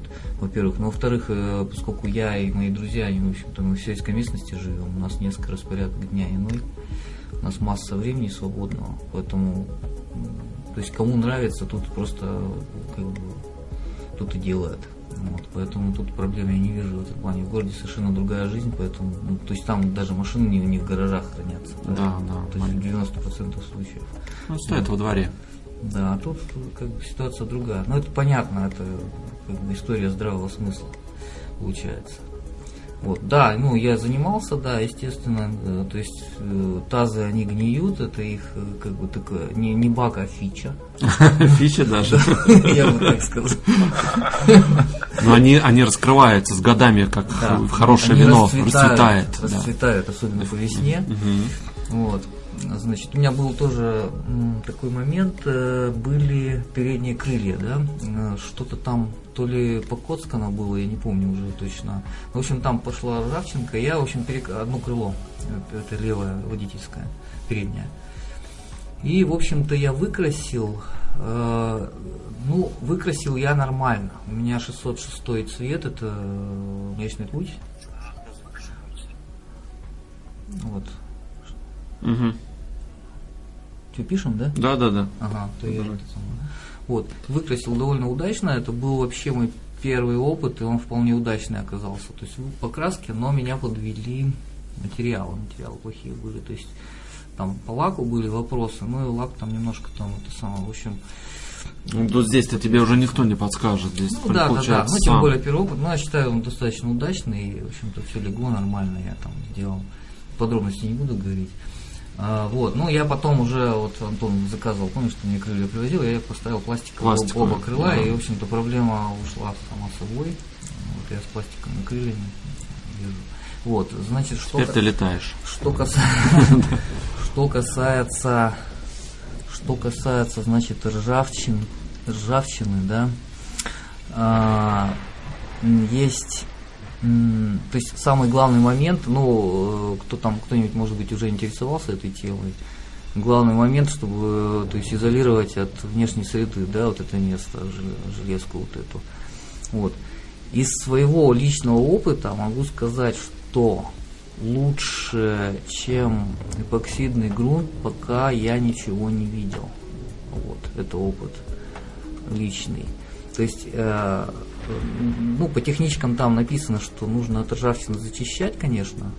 Вот, то есть это не реактивный грунт, он ржавчину не уничтожает. Но даже если какие-то незаметные участки остались, там бывает трудно где-то подлезть, да, то все равно эпоксидник, он очень хорошо изолирует эти места. Они, конечно, не перестают там, то есть ржавчина не пропадает, но они, по крайней мере, консервируются надолго. Он полностью изолирует это место, вот, можно смело его вложить. Э, как временный вариант, вот мы Антону делали, у него тут были сколы, ну, поскольку он много ездит, э, у него были сколы, мы просто зачистили и, и закрыли Эпоксидкой, да, вот этим грунтом. Все, это, это будет надолго. По крайней мере, все равно кузовщики они будут эпоксидником перекрывать. Ну, правильно, я думаю, кузовщики, если будут делать. То Да, потому что там уже начала цвести. Потихонечку там пошло. Да, хоть и- защитили, хоть да, и да, цвет, да. э, ну, пофигу. То есть это первичный грунт. То есть первичных грунтов бывает два вида, да, эпоксидный и э, реактивный, то есть кислотник, да, под разные моменты. Вот, то есть это вот лучший вариант. Что касается вот днища тоже, кстати, у меня есть некоторый опыт э, э, по, по дну, то есть я делал, э, зак- закрывал, все пороги переваривал, ну и, соответственно, консервировал там дно частично, там переваривал тоже. А, значит, из всего лучше эпоксидника тоже нет. То есть закрываем эпоксидником и замазываем значит, резиновидумой мастикой. Это будет очень долго. Ну, долго Почему, значит, вот эти все материалы, они простые, они не очень дорого стоят. Единственное, куча А, времени, да, на это есть, уходит. Ну да, то есть это опять-таки нужно делать, если есть какие-то вот, ну там гараж, ну где делать. Да, да. да. Место. А, то есть есть э, всякие опыты, типа, значит, сейчас продается эмаль по ржавчине, три в одном, может быть, там встречал кто-то, там, то есть заборы красят. Тоже интересный вариант, но они не предназначены все-таки для машины, хотя и для металла. Со временем они трескаются. Эпоксидник со временем не трескается, он все-таки пластичный. Эти материалы, то есть лучше применять проверенные материалы, которые сделаны для автомобиля. Они намного качественнее, чем вот эти вот все эмальки, которые продаются для дачных заборов там и прочее. Пусть они там по ржавчине, действительно они по ржавчине хорошо кладутся, да, я пробовал. Но они не проверены. А, Опять-таки молотковая, да, эмаль вот есть. Мгм. Даже, кстати, по-моему, ролики были на ютубе, э, ребята там красили машину молотковой эмалью, но это не очень хороший тоже момент. То есть молотковая эмаль, она со временем потрескается, это точно. Совершенно. Вот, то есть вот так вкратце могу что сказать вот по этому поводу. Вот так вот. Понятно. Дим, есть что рассказать? Да.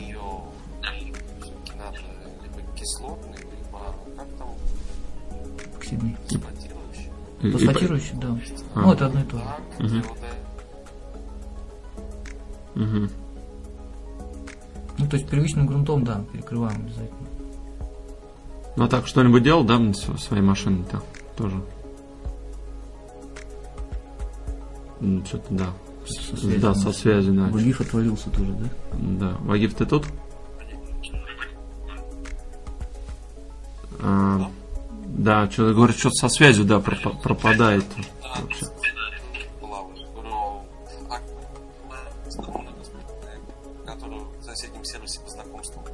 устанавливали на их территории своими силами.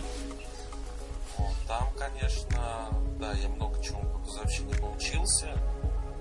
Пригодилось мне это или нет, не знаю. Но, в принципе, с тем, что лучше иногда взять живую бэушку и перекрасить ее под тебя, я шучу. Например, когда на Миге у меня была авария, я ехал по главному, пора вы- ста- а, Ну, в общем, у меня на Омеге помято крыло, пошло дополнительно. А у Дастера морда полностью повело, все зазоры.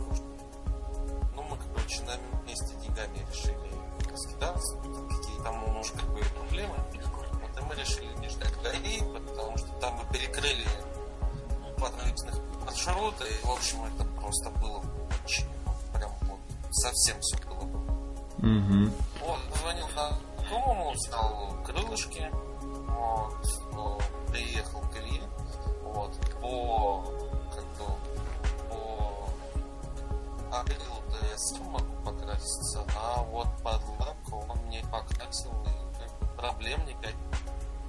Ну, если не учитывать, что Илье уже почти три года висят так и не поставлены, это вообще никаких проблем.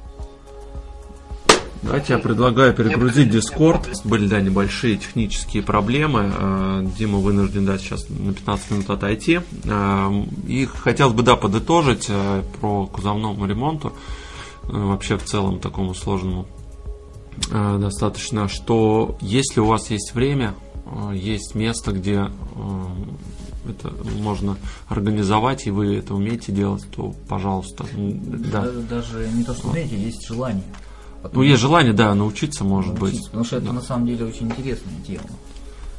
Ну, Интересен сам опыт. и Да. Процесс интересный, на самом деле. Да, если вы живете в городе, да, действительно, машину практически лучше отдать, да, знающим людям, которые... Но, опять же, здесь тоже такой момент, что знающим людям можно отдать, и они там тебя в три шкуры сдерут потом. Да. Слушай, у тебя тут еще это, и третье, и десятое, оказывается, двигатель стуканул, надо еще было. Покрасить да, да, покрасить двигатель надо.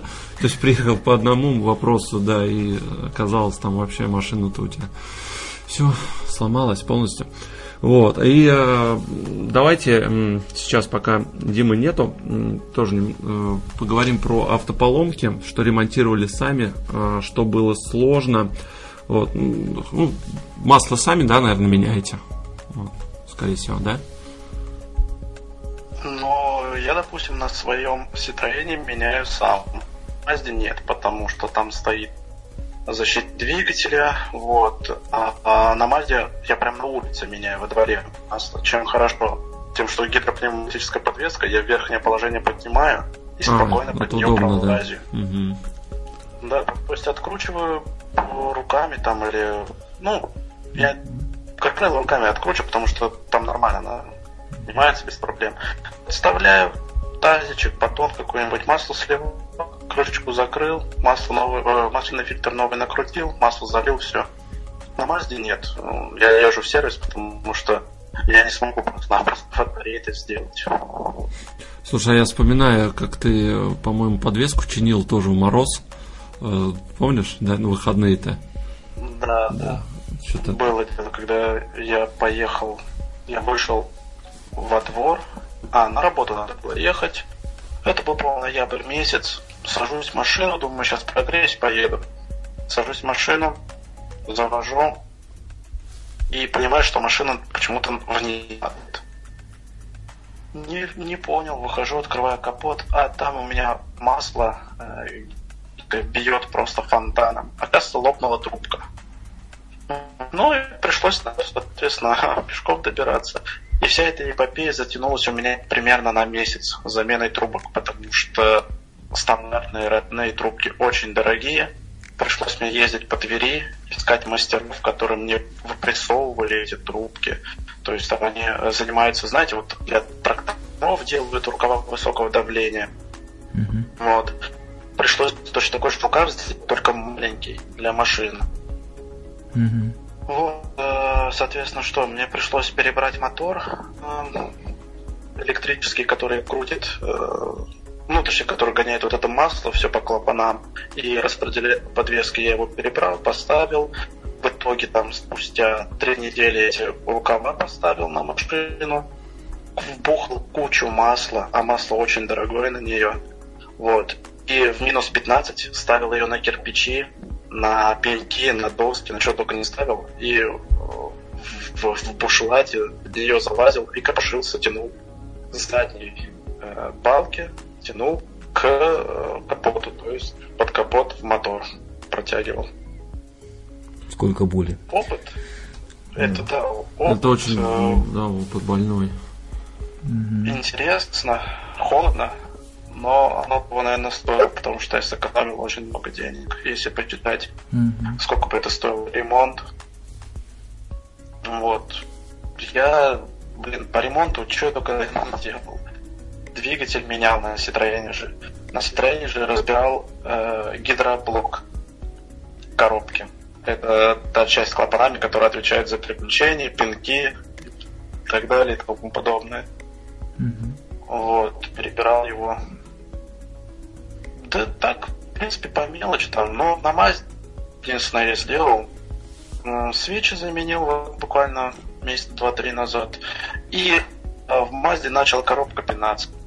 Я начал гуглить, в чем проблема. Оказалось, что э, в этой коробке, которая стоит на мапе, существует регулировочный болт, который прижимает э, тормозную ленту.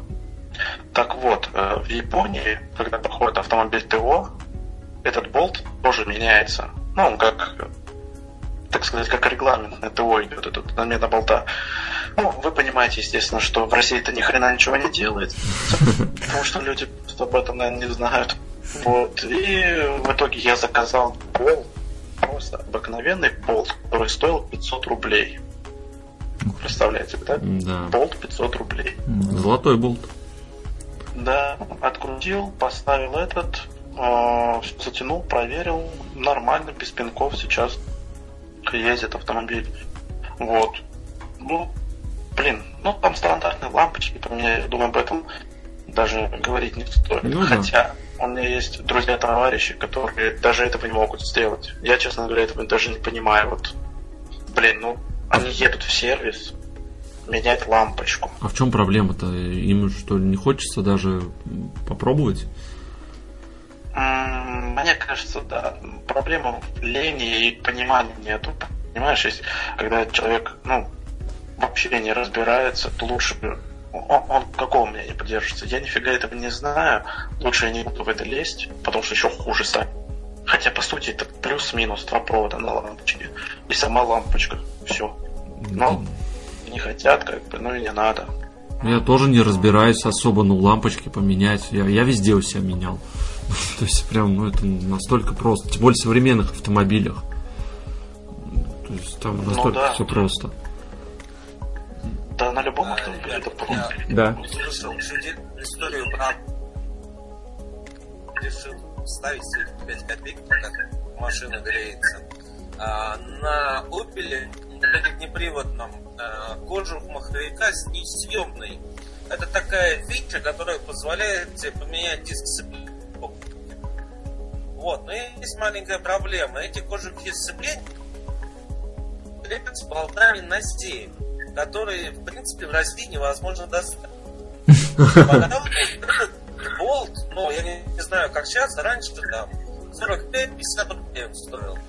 И, в принципе, ничего сложного. Ты их заказываешь, но их нет на складах. Вы, я искал примерно полгода, а проблема заключена в том, что из 12 болтов у меня осталось 2. тот момент у меня вот мой друг, мы с ним сели. Я пришел к нему э, а, при ночной смены. Мы с ним сидели и 4 часа штудировали каталоги. Я нашел точно такой же бол, абсолютно такой же, но у Volkswagen со стоимостью 7 рублей за одну штучку, которых на складах, извиняюсь, хоть поп жуть. То есть это вообще... Причем вопрос стоял был очень острый, я уже чуть ли не собирался пересверливать отверстия и размеры. И подошло идеально, да? Это тот же болт, только сверху вместо логотипа Opel стоит логотип Volkswagen. Ну, понятно. Типично. Но это, кстати, да, это, кстати, поучительная история в, плане того, что иногда надо потратить немножко времени э, на поиски, э, чтобы сэкономить бюджет. Потому что можно, да, поехать в сервис, отдать, там, сверлите, там, что хотите, делайте, варите и так далее. Э, Конечный результат мне нужно вот такой получить. А вот можно, как Дима, просто в каталоге посмотреть. Нет такой нет такого автомобиля, у которого запчасти исключительно индивидуальны. Может быть, там какой-нибудь Майбах, прочие, там Rolls-Royce. Ну да, Может быть. насрать, который Вот, ручную. но- да, но из таких обыденных автомобилей, вот, э, которые есть, там, ну, простого там среднестатистического человека, э, нет индивидуальности в нем. Там по-любому, если ты посмотришь, вот я захожу касаемо Citroёна, там некоторые кузовные части, болты, вот эти про- прочие крепежи с Альфа. Представляете, да? Италия и Франция. Альфа Ромео. То есть они вот заменяем, особенно касаемо этого двигателя. То есть там болты на двигатель одинаковые, там э, на коробку одинаковые. То есть вот можно найти ну, какой-то компромисс в этом деле. Очень много всяких запчастей подходит от ВАЗа на иномарке. Вот. И наоборот. И наоборот. Да. Да, да, и наоборот. Просто надо время. Мгм. Гриш, а ты что менял себя? Ну, я менял все практически. Кроме машины, да? Да, Практически все менял. Я даже не могу вспомнить, что... не- ну, конечно, кузов я не менял. А что вот самое сложное было? Самое быть? сложное, Да. ну вот недавно, не так давно, прошлый год, я менял маслосъемные колпачки в двигателе. То есть мне пришлось там крышку головки снимать. Э, Это был мой первый опыт в этом плане. Надо было, А конечно, какие клапаны? 16-клапанный двигатель. А. Вот, то есть э, было весело, да, конечно, то есть я и читал все это дело, но одно дело читать, другое дело там самому. На практике, да. да, то есть, э, то есть э, вот это вот рассухаривание клапанов, да, и прочие такие пляски там, это было прикольно. Ну, все удачно, нормально все получилось. А ты, а, а ты как делал? Со снятием головы? Нет, я голову не снимал, то есть меня отговорили. Я хотел на самом деле голову снять, вот, но там такие нюансы, что, э, ну, скорее всего, пришлось бы ее притирать. Ну, в общем-то, и есть где и притирать, но, в общем, меня тогда ремонт очень сильно затянулся бы своими силами. Ну и прокладку менять. Прокладку, само собой, хотя я прокладку купил уже, да, то есть я уже был решительно настроен, но, в общем, меня отговорили пока от этого. Вот такие В дела. общем, ты э, верхнюю мертвую точку поставил. Да. Сначала Да. выпускной, потом выпускные рассухарил, Да, да, да. заменил. Да. Да, ну, принцип такой у всех. Да. Я также на Citroёn делал. Ну, в принципе, двигатель как бы А примерно... по времени ну, сколько это занимает? По времени? Да. Ну, помнишь, мы с тобой переписывались, я тебе сколько... Ну, то есть я, я делал не торопясь вечерами после работы. Ну, по-моему, То есть- достаточно быстро, по-моему, все Ну, сделал. так, относительно. То есть я не торопился, может, я, не, может, неделю делал, не знаю. Я же там все это чистил, потом там этот герметик наносил, там специально этот. То есть, Да, ну, там надо бензином вымывать все. ну, промывал, да, то есть я там промывал это, да-да-да, конечно. То есть вот этим занимался. Надо было, конечно, А- еще гидрокомпенсаторы менять, но я уж не стал. По опыту, если просто один день с утра выделить до вечера, до ночи, тебе хватит. Тебе хватит. Вот. Я думаю, да, хватит. Ну, я делал первый раз, то есть... Если ты знаешь, да. что делать, конечно. Да, я думаю, сейчас побыстрее, конечно, это все будет. Да, да. Ну, это вообще процедуру часто надо делать-то? Да нет, ничего. Нет? Я как Нет, да. если у тебя масло начинает подъедать, тогда А, Вот, У меня просто были, я хотел давно, у меня они не сильно задубели, кстати, эти колпачки. Ну так, конечно, задубели, у меня уже у меня 120 тысяч, по-моему, пробег был к тому времени. Да, что-то 125, по-моему, вот так вот. М, Вот, ну там говорят, что вот после 120 там капиталить надо, ну не знаю, все тянет прекрасно. Я, то есть, я компрессию вот мерил недавно, месяца два назад, было в принципе больше 14 во всех цилиндрах, то есть нормально. Это машина 2006 года. Ну да, уже 12 лет. Даже больше получается. Выпуска. Да. Да, да. получается. А Но, как говорится, мощное возраст, мощное состояние. Мгм. Ну, если ты делаешь ее для себя, и она же опять тебе прослужит долго. Ну, видишь, у Да. меня, можно сказать, у меня идеальная эксплуатация. То есть я езжу в основном на дальние расстояния, ну, относительно, то есть больше 100 километров, получается. У меня проезда и городского цикла нет, практически. Мгм. То есть, А конечно... это идеальная жизнь для машины. Да, да, да. То есть, в принципе, она живет пока.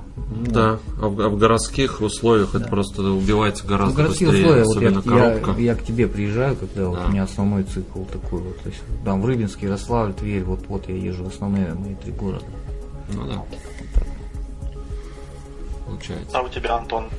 А, не, у меня я предпочитаю отдавать знающим людям. Э, У меня единственное, что вот на двенашке менял коробку. Вот она там полетела. Э, Было. Ну, бэушную покупала после разбора. Ну, с- Как сейчас помню. И опять же тоже там все было не без проблем. А, Там вот когда отремонтировали э, масло, то есть э, подтекало я так понял, то, то ли не докрутили, то ли еще что-то. Ну, опять же, с коробки. Оно было. На Риу я еще вообще как бы капитально ничего еще не делал. То есть, ну, машина вот как служит, работает, и ну, особых там проблем не было. А то, что были, я просто по гарантии менял, пока она еще 5 лет, да, была на гарантии. Сейчас-то уже все. Нет. э, Ну, опять же, все, что знаю, ну, как бы, да, по мелочи только могу. Но в целом ну, стараюсь такие вещи не лезть уж точно, чем не понимаю. Ну, Ну да. Ну вот, кстати, а, ты мне задавал еще в первой части подкаста вопрос по поводу, почему я не поставил коробку БУ Ну да, другую. а, на Citroёn. А, смотри, все получилось просто. Я начал гуглить такие бушная коробка. Везенная там из э, Германии, Европы, там еще откуда-то, неважно. А, С гарантией, допустим, там на три месяца, что ли, на полгода давали. Я посчитал, выходит 45. Окей, 45. Снятие и установка коробки еще 15. Итого мы получаем сколько? 60. Это минимум. Я же э, отвез машину со снятием, с установкой, с маслом, со всеми делами 50 ровно. И гарантия на полгода. Ну да. Все получилось элементарно. А вот насчет двигателя, тут уже все по-другому. Э, За капиталку двигателя мне выставили ремонт 60 тысяч, ну 60-70 тысяч, такое в зависимости от того, насколько все плохо будет. А двигатель я приобрел за 24 в Беларуси. То есть 84 тысячи, да? Грубо говоря, за двигатель бы. Да, получается, ну смотри, да, получается как.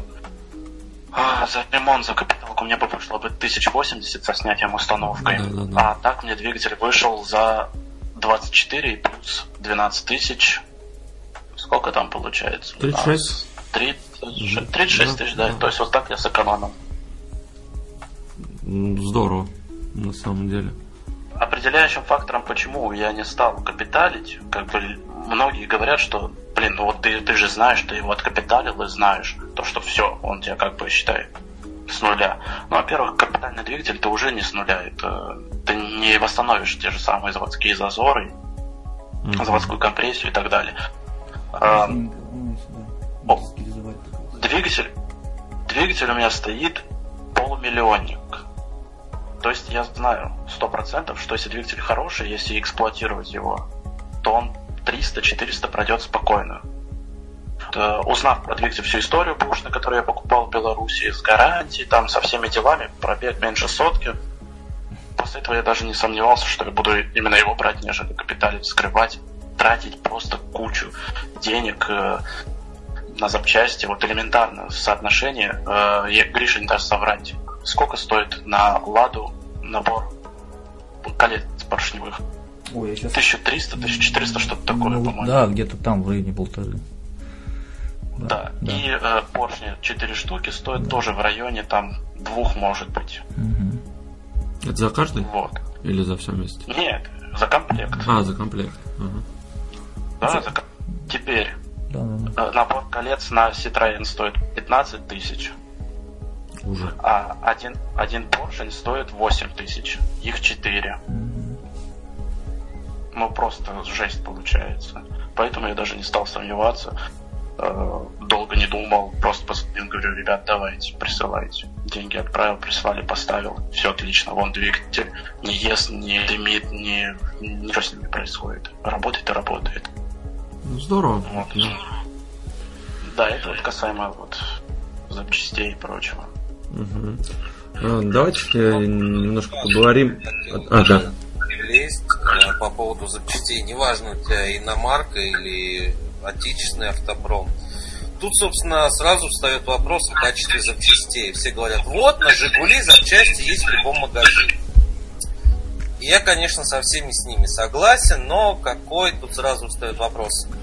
А, У моего отца очень долго были Жигули, к тому моменту у меня уже была иномарка, на которой я уже разморозил движок по поводу из-за некачественного антифриза. Кстати, даже на НТВ пытались меня снимать, но что-то как-то там не заладилось с выпуском, поэтому меня там кусочком показали, и мой антифриз, который пришел не в голову, я поменял себе мотор, я на этот мотор э, вместо карбюратора ставил моновпрыск заводской. Все крутили пальцем у виска, но в итоге машина поехала, очень даже интересно. Очень интересно для машины 75 лошадиных сил, она прям с карбюратором впулила. Но сразу встает вопрос запчастей. Грубо говоря, я захожу э, в тазомагазин, как я их называю, там в лежит ремешок ГРМ за 300 рублей, условно. Цены сейчас могли поменяться. И Power Grip ремень за 1200. Ну, кто возьмет? На Жигули ремень ГРМ за 1200. Возьмут, возьмут. Да, и вот этот ремень за 300 рублей у моего отца рвался на одних гулях проехав 28-30 тысяч два раза. Потом Ага. я психанул и поставил ему пауэрглиповский ремень. Кстати говоря, на восьмиклапанных опелях и на восьмиклапанных э, Жигулях ремень одинаковый. Только на Жигулях он э, 10 мм в ширину, на Опеле 12. Ну, поставив ему пауэргриповский, а нет, не пауэргрип, я обманываю, поставив ему бошевский ремень, э, мы откатали еще 45 и машину продали. То есть больше ничего не лопнуло. Опять же, по качеству запчастей. Вот у меня дядька перебирает двигатели. Сколько я жду, сколько он перебирает двигатели. Он работал на ремзаводе, он перебирал двигатели на автобусах. И он говорит, когда ты покупаешь отечественную запчасть, ты же не можешь гарантировать там полноценное качество. Почему там не может слесарь дядя Вася, который отправил поршни прокаливаться в печку, уснуть и на полчаса их передержать? А, а касаемо переборки, а, когда я покупал Омегу, а, заранее вышло так, что машина, которая меня устраивала, там были проблемы с двигателем. Я ее перегнал, купил двигатель, отдал знакомым на сервис. Потом, спустя какой-то момент э, у меня мне пришлось заняться движком. У меня на клапан направляющая оборвала и размолотила поршни просто в хлам. Новый комплект поршней 18 тысяч, плюс еще резинки почти на 20 тысяч все необходимые, плюс герметики, все дела.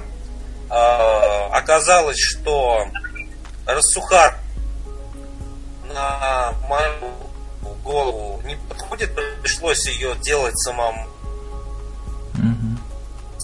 Вот, собрали также с Ильей, который Алексей, собрали этот движок, поставили. И тут всплыла проблема, которая на сервисе, когда ребята ставили на теплошайбы, вместо медных они поставили одну алюминиевую. И она просто лопнула, и у меня вытекло масло с двигателя.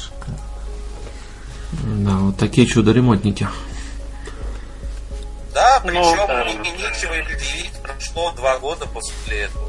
Ну, естественно, это вы узнали-то уже потом. Уже не предъявить. Ну да. Ну, в принципе, вот, как бы просто вот такая вот мелочевка, а проблем сколько. И поэтому на те же Жигули э, я тогда многим знакомым советовал. э, как тут такой момент? э, Жигулевский инжектор, в принципе, очень похож на опелевский монопресс. Все датчики подходят идеально. И когда я в какой-то момент стал знакомым вместо наших запчастей рекомендовать переплатить сотку, грубо говоря, за весь комплект, но поставить нормальные датчики, у всех перестали плавать обороты, еще какие-то проблемы решились. То есть э, вот такие вот нюансы, когда ты чуть дороже платишь за запчасти, они решают очень много. Это вот на Омега форуме есть вечная тема. Вот прям сколько существует этот автомобиль, столько существует этот вопрос. Датчик распредвала купить нормальный за 2000 или китайский за 800? Опять же, голова сразу начинает думать. Китайский за Да. 800, через неделю у тебя загорается чек, ты подключаешь обком, у тебя проблема с датчиком распредвала. Ты покупаешь за 2000 оригинальный Bosch, ездишь 5 лет и, и не знаешь о том, что у тебя стоит датчик распредвала. Ну, опять же, Дим, смотри, кто-то готов платить, да, за запчасть. Там два раза, да, дороже там получается. А кто-то нет, его устраивает, что там ломается часто, но у него просто денег нет дороже. А он просто не понимает еще, Смотри, что он потом смотри, смотри, переплатит. смотри, смотри. А, ты заплатил 800 рублей, через неделю у тебя вылезла ошибка, машина начала чихать. Ты заплатил еще 800 рублей. В итоге через месяц ты отдал уже, даже если он тебе две недели проездит, 2400. А вопрос можно было решить сразу, отдав чуть большую сумму. У меня знакомый есть, а, как-то он меня спросил, какую помпу купить ему лучше на свой автомобиль. Было два варианта. Один, одна помпа стоила 350, вторая стоила 1700. Он купил за 350, и она через две недели потекла. Он говорит, а почему запчасти такие плохие? Ну, ответ очевиден, потому что тот скупой платит дважды. Ну, наверное, так. А иногда и трижды. Да, иногда Кстати, так. вот интересно, интересно, вот, например, э, у, моих, у многих моих знакомых, в том числе и у отца, были проблемы с генератором на Жигулях. У кого были Жигули, были такие проблемы? Конечно, я на приоре менял генератор. У тебя, по-моему, не было, да? Ну, у меня он подшипник, там механическая часть. Ну, там подшипники, еще что-то Да. летит. В общем, один Да. раз я приехал на пункт приема металлолома. Мы с отцом что-то привезли, стоял опелевский двигатель. Я скрутил с него генератор, оплатил его по цене металлолома, и он у меня лежал. Долго ли, коротко ли. А, Я его вскрыл, поменял щеточки. Щеточки наши, жигулевские поставил, потому что, в принципе, нормально. Пойдет. Приехал, а, пожаловался мне знакомый, говорит, что-то у меня есть проблема такая, генератор помирает. Я говорю, Слушай, а давай попробуем с тобой вот этот генератор поставить. Мы сняли шкив опелевский, узкий, а, поставили широкий жигулевский, чуть-чуть поигрались. И спустя три года он продал машину, он забыл проблему с э, генератором. Мне иногда вот интересно, неужели в России за сто... за столько лет нельзя было собрать нормальный генератор, который не нужно постоянно передать? Но, наверное, невыгодно м, в Конечно. маркетинговом плане. Конечно. Это точно так же, как многие думают, что дороги в России у нас для того, чтобы по ним ездить. Да. Нет. Для того, чтобы страдать. С той же историей. Ну вот по, по запчастям я совершенно согласен с Димой. Вот, да. Опять же, по запчастям. Вот такой Да. момент. А, на Омеге у меня стоит стекло, так называемый КМК Глаз. А, оно запесочилось за два года. То есть коцики, катышки. Вопрос возникает у меня, зачем отдавать 3000, если за 4000 можно купить фуява и вообще забыть об этой проблеме. Ну, не на все же время, он сразу зап- запесочится со временем. Ну, Потому что даже если ты оригинал это купишь. довольно- это более качественно. Это более качественно. Я, как бы я был на заводе в Калуге на Фиява. И ну, мне не с чем, наверное, сравнить, но сколько у меня знакомых поставило стекла Фуява, это не реклама ни в коем случае. Для Да. тех, кто будет это Да-да-да, мы потом вырежем рекламу. да. Будешь запикивать название. Да-да-да. Фу, Вот, вот. Да, да. Спустя 3-4 года, учитывая, как в Калуге любят песочить дороги, у людей нет таких проблем. Понятно. Ну, это вечная проблема. У меня тоже даже мой сейчас знакомый, который мне ремонтирует, ну, гараже, у него свой гараж, он всегда мне говорит, бери лучше родное все. Даже вот эти мелочевки, там...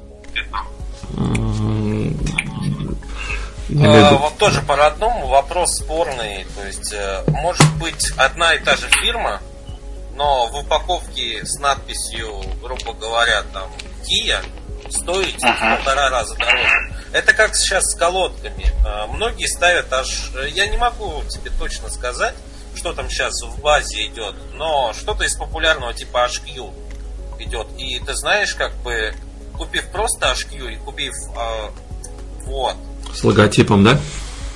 нет, нет, нет. Есть такая тема. Есть запчасти под брендом Deo.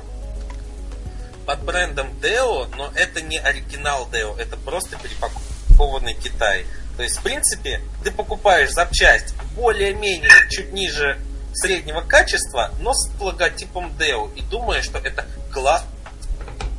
Ну, да, китайцы так умеют делать. Очень-очень много перепаковщиков. Есть такая фирма Патрон. Патрон Ага. это зарегистрированная в Беларуси компания, которая просто перепаковывает Китай. Хотя говорят, что колодки делают сами. Ну, ничего тебе не могу. Конечно, цена подкупает. Комплект патрона на Омегу тогда вышел 1200 против э, фирмовых э, ТРВ э, за 6800. М, Да. Кстати, вот касаемо фирм, есть такая фирма Лимфердер, знаменитая. А, Она сейчас тоже перепаковщиком говорят Да. стала. Да.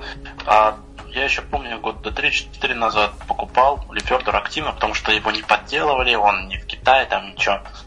И я потом узнал, что Лимфердер, он делает запчасти для... Заводские запчасти для BMW делает Лимферд. Только если ты берешь, а, допустим, стойку стабилизатора под брендом BMW, который будет стоить тысячу, там, ну, три с половиной тысячи, и Лимфердер за полторы тысячи, это одно и то же. Просто на одном написано BMW, а на другом ничего не написано. А делает один тоже, так сказать, человек, там, завод, неважно. Ну, Бывает, там то- тоже надо э, внимательно изучать, потому что... Ну, это Так на форумах, это это опять же специфически, ну, просто так не найдешь, тебя в магазине не скажут. Для тех, кто Да. хочет сэкономить. Сэкономить, да. А, не Согласен, согласен. Если там продавец адекватный, ну или мы берем, что твой знакомый, который не хочет на тебе нажиться, а, то тебе скажут об этом и расскажут. Мне как-то с этим повезло.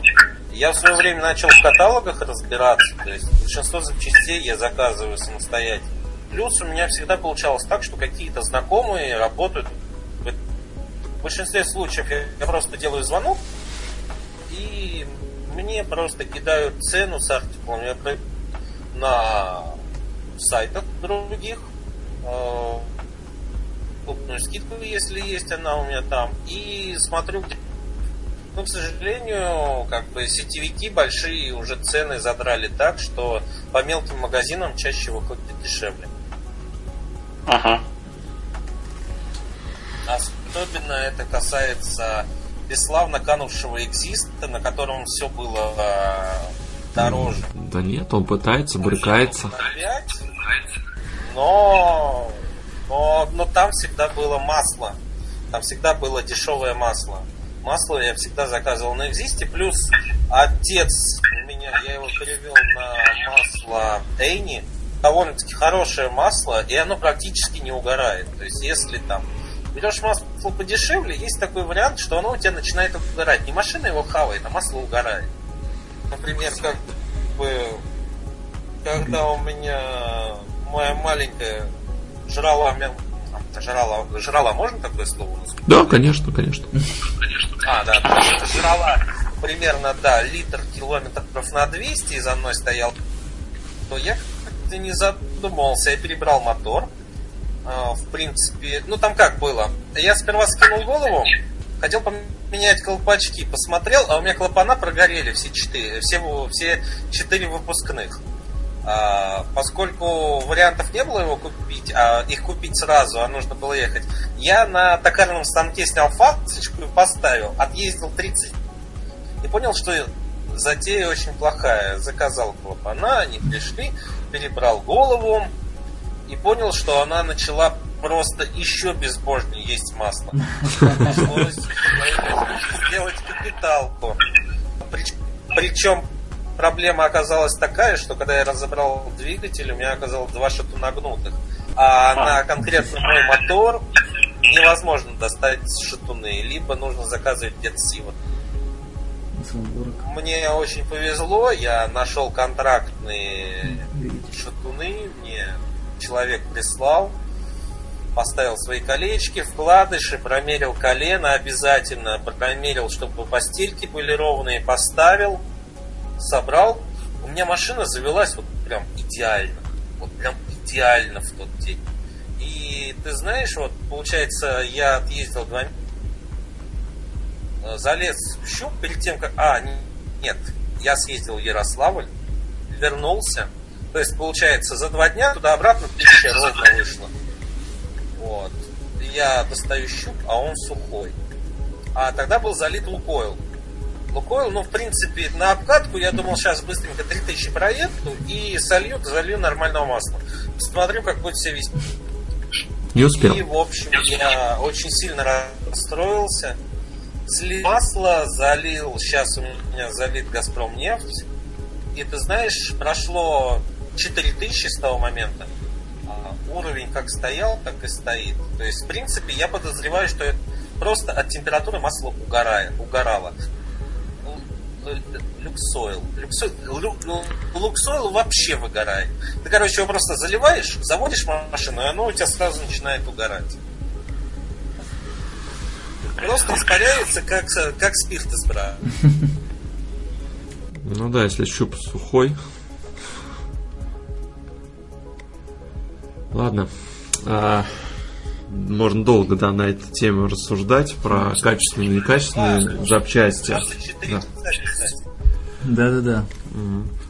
Давайте последнюю тему сейчас затронем. Э, по поводу тюнинга.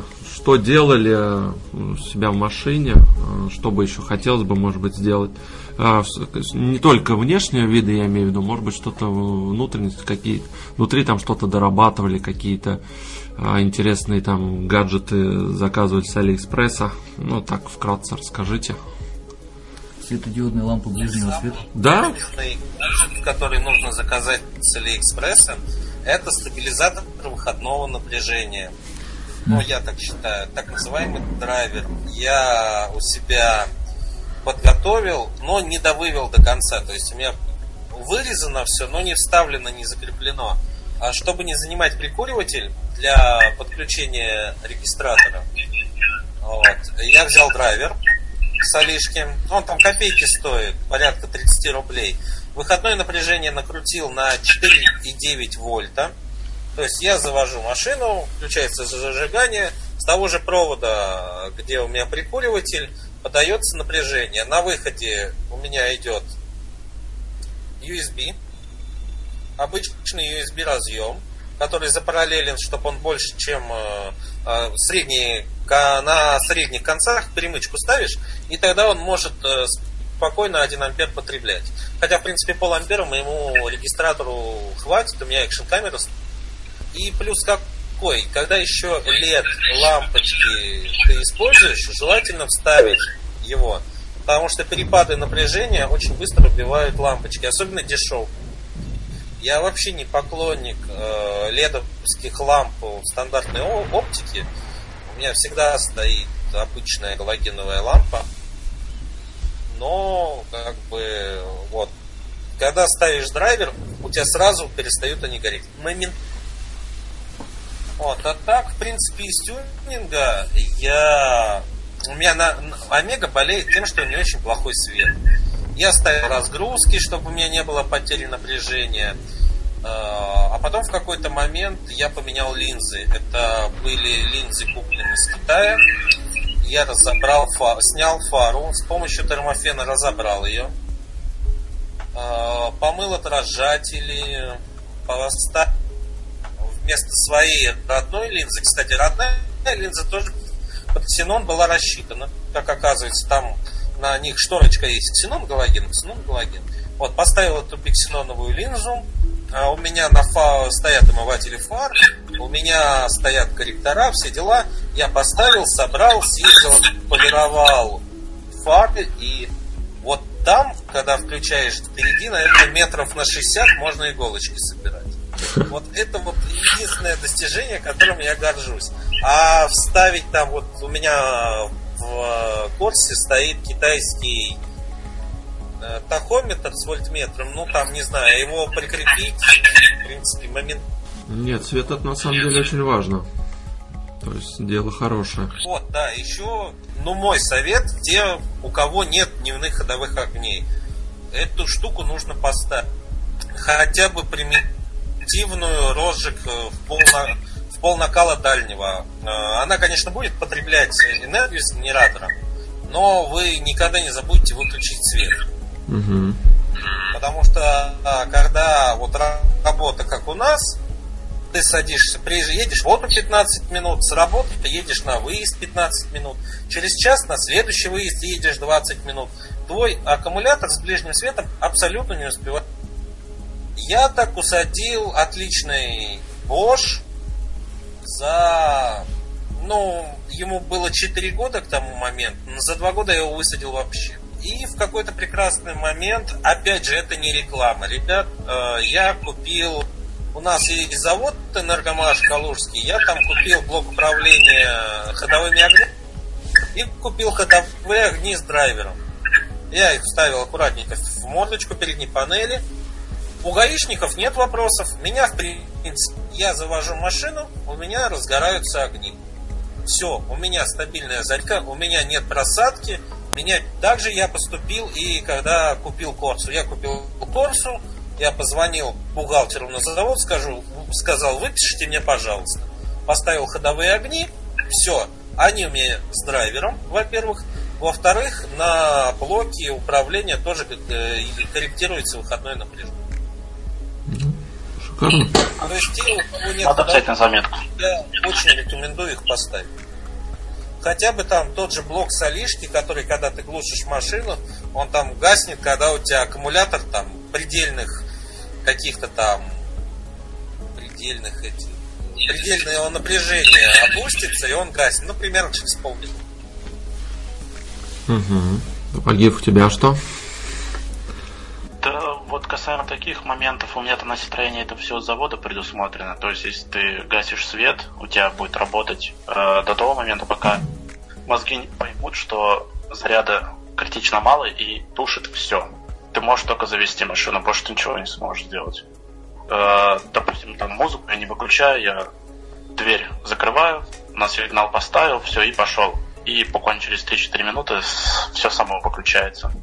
Mm-hmm. Касаемо тюнинга внешнего, внутреннего, я внешний вообще не делаю ничего, ни наклейки, ничего не клею, потому что я считаю, что это какое-то уродство, наверное, больше автомобиля, нежели что-то, ну, не знаю, выделиться из толпы, мне это не интересно.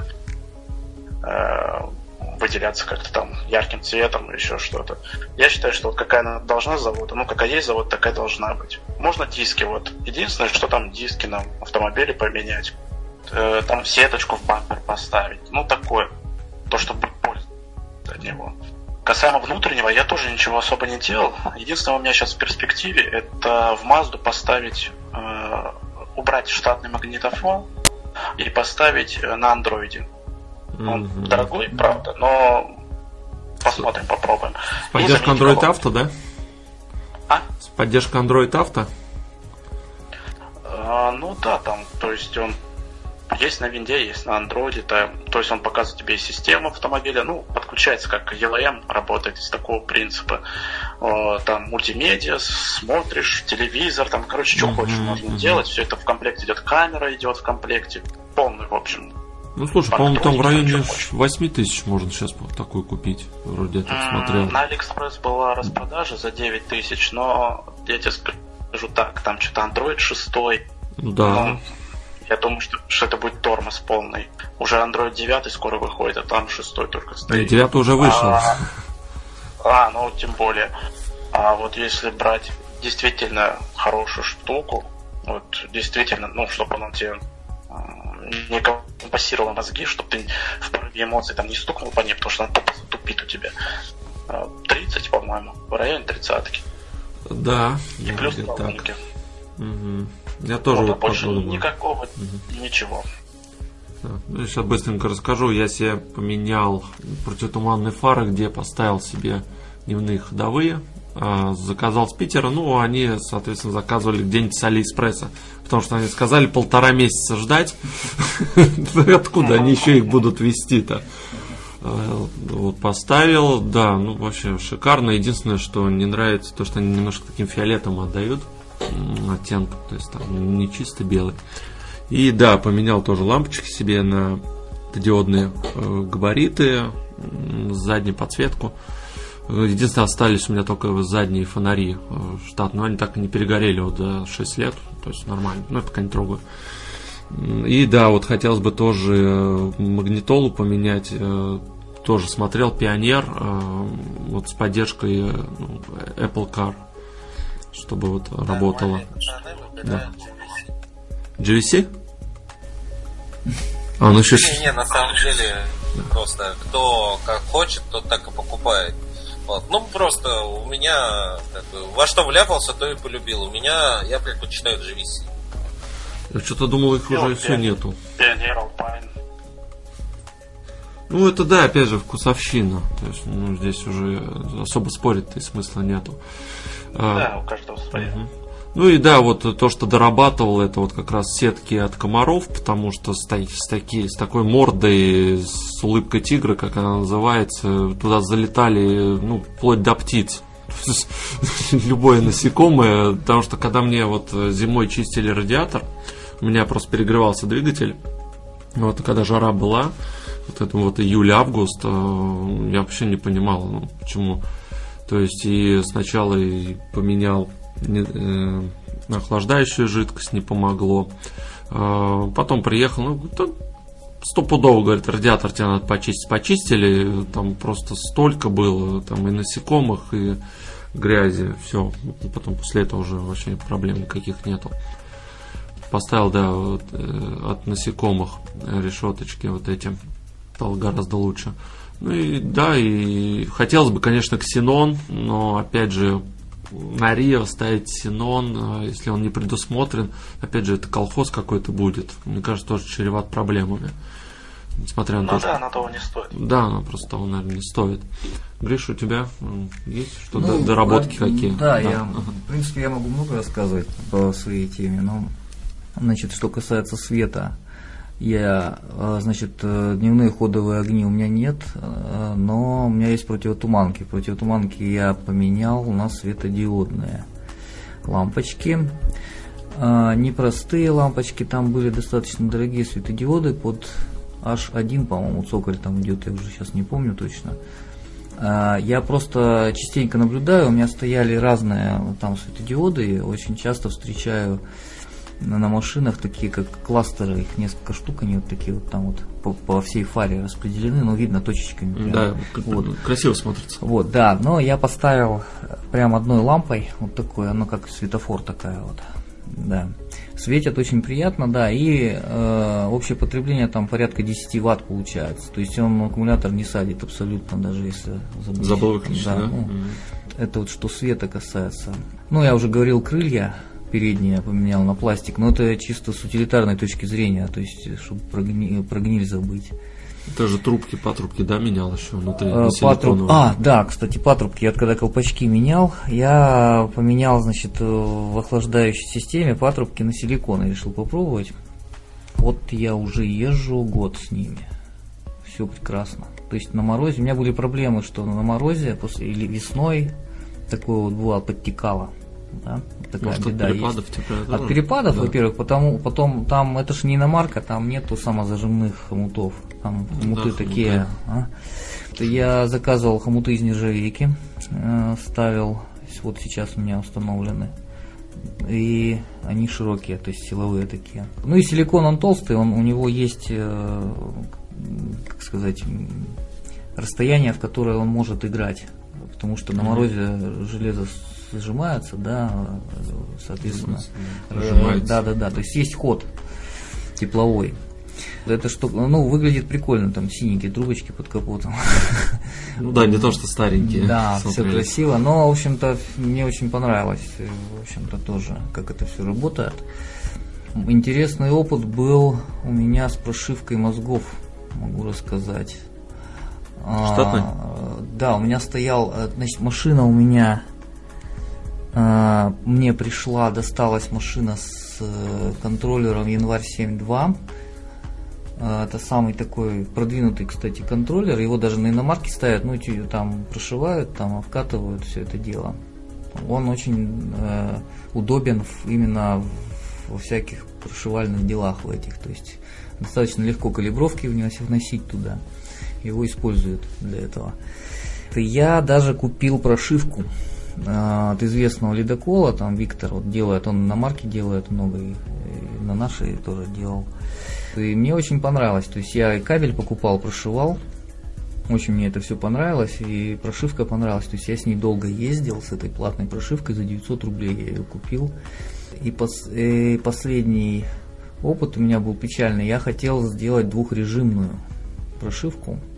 Вот, дело в том, что туда можно было залить э, 128 килобайт файл. Вот это. То есть одна прошивка, она 64 килобайта да, весит. Вот, э, соответственно, ее можно было специальным софтом склеить. Я там сделал, склеил, залил, но она не работала. А что за двухрежимный? Двухрежимная, то есть одна, э, там две, две прошивки, то есть я вот эту вот, э, которую купил и хотел еще приклеить, она, она немножко побольше кушала, еще была- очень такая экономичная. А, ну я понял, да, да, да. Да, то есть на, вместе, на да, трассе работали. я, на трассе я на ней выходил где-то на 4,8 литра. Неплохо. Вот так вот. То есть на, на- на моей машине было. Ну, это по компьютеру. Ну. Вот, э, Но у меня не получилось, она не, не сработала. А, Как выяснил я потом, нужно делать эти прошивки было на одинаковом базовом софте. А, я- а они на разных софтах. То есть э, там DM205, DM200, там какая-то вот такие там номера ушли. Там очень интересная система, что припаивается два провода к определенным выводам процессора и просто замыкается кнопкой. Ну, то есть я это все выводил. И, соответственно, этим нажатием процессор просто на другую ячейку, ну, область памяти, скажем так, адрес памяти начал считывать. Причем это он все в режиме реального времени делал. Ну, то есть информация есть поэтому в интернете. Еще-то я доэкспериментировался так, короче говоря, последний раз я решил все это сменить. Ну, то есть залить в свой январь, там обычную свою вот, купленную прошивку. И, в общем, я его сжег. Я там неправильно на, на кабеле выставил там. Мозги жег? Да, то есть я езжу, у меня же двое мозгов, я же рассказывал, что Да, это да, полторы. Ну вот я сейчас, у меня... Да, экспериментировался. Да, и, к сожалению, вот самые мои любимые мозги остались у него дел. То есть это заводские, да, которые были? Это родные, которые Родные, были, но у меня куплен январь 7.2 плюс уже. Там аппаратная реализация другая уже совсем. И, ну, в общем, там другая прошивка стоит, я вот сейчас на ней езжу, соответственно. Вот такой вот опыт у меня есть. Ради интереса. Тоже на приоре стояли 7.2. Да, 7.2.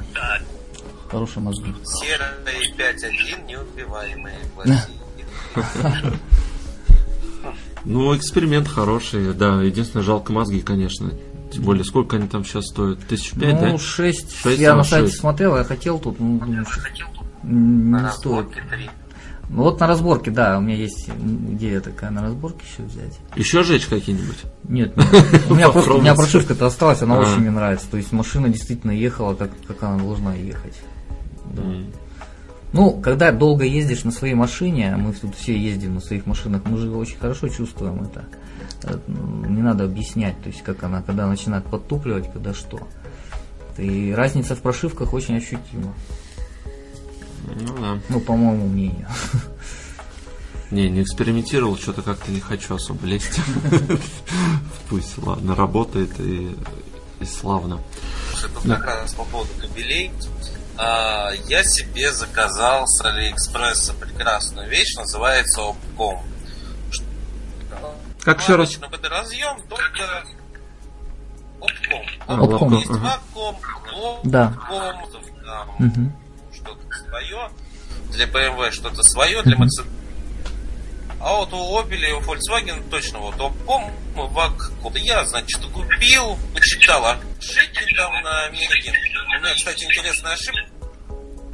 Ошибка подушки э, была заключалась в том, что не работает лампочка подушки Ага. а, ошибку сделал. И тут у меня знакомый купил себе Астру H и говорит мне, слушай, а можем почитать ошибки и включить скандинавский свет. То есть ты машину заводишь, а, у тебя сразу загорается свет. Поднимаешь ручничок на один щелчок и свет гаснет. Ну там несколько режимов, мы вот этот режим ставим. Ну, решили почитать ошибки. Почитать ошибки. Э, Он приехал к моему дому, машину только там позавчера. Ах, опять Все Саша. нормально, сели с ним. Ошибка подкапотного пространства. Конкретно заходим в блок подкапотного пространства. Ошибка положения датчика фазорегулирования. А, На этом двигателе уже стоит датчик фаз, и там э, электромагниты, я так понимаю, чуть сдвигают фазы. За счет этого машина в разных диапазонах едет более ровно, полочка ровнее. Мгм. Я ему говорю, читаем эту ошибку, там Wi-Fi все добивает от моей квартиры. Говорю, тут, видимо, ГРМ тебе меняли и не сбросили эту, эту-. Он говорит, окей, давай, сбрасываем ошибку. Я точно, точно, точно, точно, все, сбрасываем ошибку. У меня появляется на ноутбуке в программе обкомовской клю- вставленный ключ не запрограммирован к данному иммобилай. «А, попробуй завести. Он включает зажигание, значок мобилайзера мигает, бензонасос не срабатывает. Мы крутим стартер, стартер не крутит. Сбросили. А, Я отключаю ком, включаю заново, захожу в мобилайзер, ваш ключ не запрограммирован к данному мобилайзеру. Звоню знакомому, кто занимается прошивкой. Он такой, 12 тысяч цена вопрос. Позвонил еще на пару номеров. Там, в принципе, ребята готовы за 4 сделать. А, начинаем рыскать по формам. Заходим на За- Зафира та же машина, что и Астра, только чуть-чуть раздутая. База та же, движки те же, мозги те же. Там прям написано, если вы произвели сброс блока подкапотного пространства, вам в эту Заходим в эту, в эту ветку, там объясняют, что вот так делать на самом деле нельзя. И у вас есть два путя. Либо вы платите много-много денег дяде, который заходит на этот же форум, читает чуть и делает действия, которые написаны тут. В общем, через 15 минут я ему пип, и, в общем, человек очень доволен. А, Оказалось, в памяти был привязан еще один какой-то левый ключ, что на самом деле очень нехорошо считается. То есть там, в принципе, возможно было, что к этой машине еще кто-то мог иметь доступ. Теоретически. очень часто рекомендуют люди как бы заходить в мозги и отшивать лишние клетки. Может, там был вшит товарищ майор? Товарищ майор был вшит. Ну, как бы, знаешь, сколько по телевизору там этих программ, когда продают машину, тебе деньги, а через три дня с третьего ключа приходят и эту машину. Да, куча историй. И, и плюс мы решили с ним посмотреть оригинальный пробег, а, подключились к мозгам, было 103 тысячи, а в мозгах э, маленькое расхождение там допустимо, но в принципе 293 тысячи, думаю, все-таки у него скрученный пробег. Так в итоге-то сколько? 4 тысячи заплатили, да? Нет, я зашел в ветку, нажал 4 кнопки, мы вытащили ключ, вставили, он его привязал, потом он достал второй ключ, привязал второй ключ и все. За 15 минут мы к Сами, да? лазеру привязали все его новые, все его ключи. Хорошо, такие форумы есть. Надо искать такую информацию. А так бы 12 тысяч отдали бы. Ну да. Ну, там, знаешь, человек, который 12 тысяч берет. У меня знакомый в Калуге раньше занимался чиптюнинг. Сейчас им в Москве всякие там гоночные субари шьет. А, Он тоже занимался чиптюнингом, прошивкой, и к нему приехал человек, говорит, слушай, мне нужно прошить лощите, прошивка от Паулюса. Я вот съездил он мне сказал, прошивка от Паулюса стоит 4000, и плюс моя работа.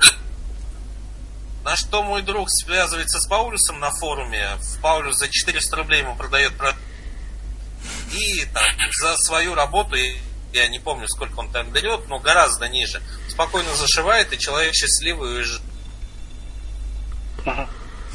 Да, расценки берутся с потолка, как обычно. Не, ну вдруг пройдет. Ну, в принципе, да. На блондинку рассчитано. Если ты не знаешь, сколько что почем стоит. Вот, понятно. Опять же, то ли 12 тысяч привязать ключ, то ли почитать. э, Он точно так же зашел на этот форум, нашел бы эту ветку и привязал бы все, но сделал бы вид, что делает это двое суток. Ну да, да, естественно. Ну, 12, по-моему, вообще неадекватная цена какая-то. Ну, 4 даже, мне кажется, неадекватная. Нет, 4 еще более-менее. Да. Понятно. Ладно, давайте прощаться. Мы уже тут разменяли 2.15 О, практически. идем на рекорд. На рекорды, да, идем. Нет, ты знаешь, Да. я еще могу рассказать про то, как мы приехали папе выбирать. а, Мериву А хотели купить ему. Я пришел такой, педальку газа и тормоза зажал, включил зажигание, у меня пошли ошибки читаться. А человек, который продавал а, челюсть уронил и сказал, а как ты это сделал?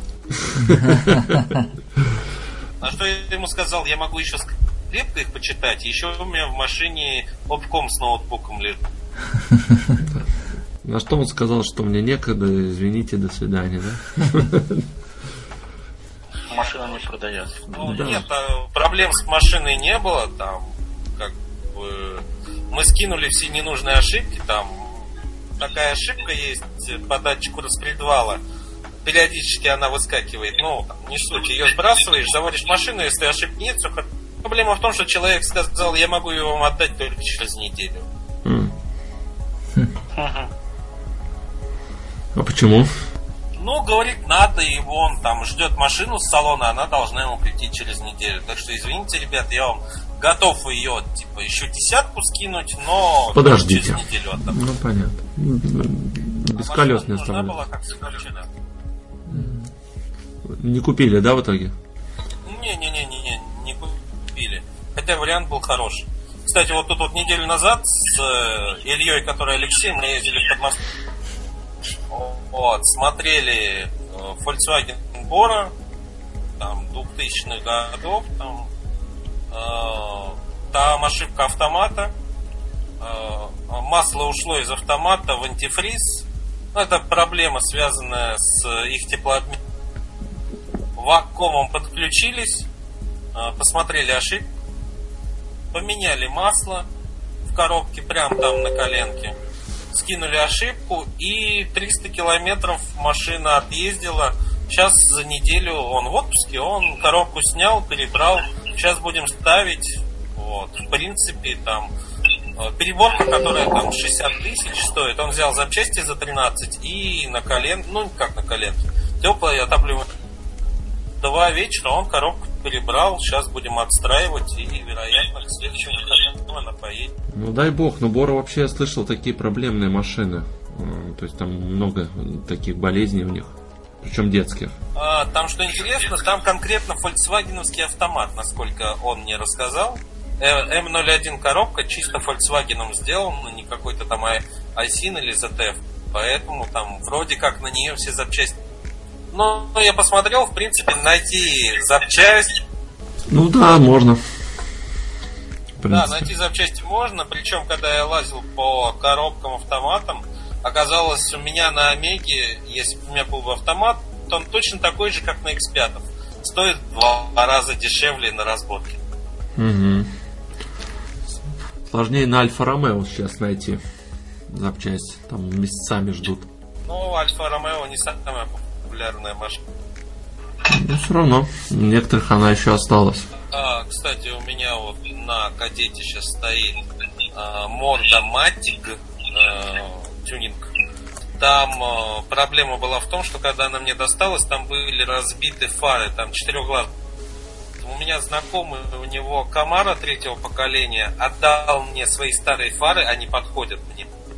Но самое интересное, что эти же фары, точно такие же, стоят на новом КАМАЗе. Вот эти вот маленькие, Вот это откровение. Да. точно такие же. Вот это поворот.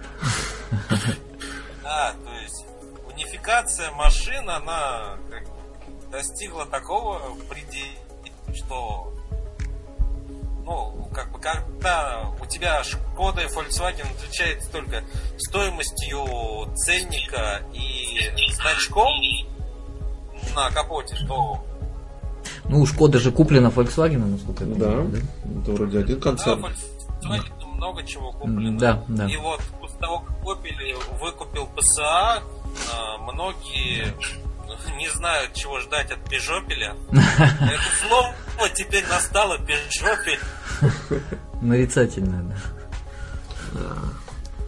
Ну, французы они давно задействовали некоторые запчасти Opel брали. Вот у меня двигатель немецкий на Ситроене. Это модификация немецкого двигателя. Opel, А, по-моему. У тебя не Не-не, бензин. бензин? А это не тот, который бензин стен? Нет, другой немножко. Похоже, но другой.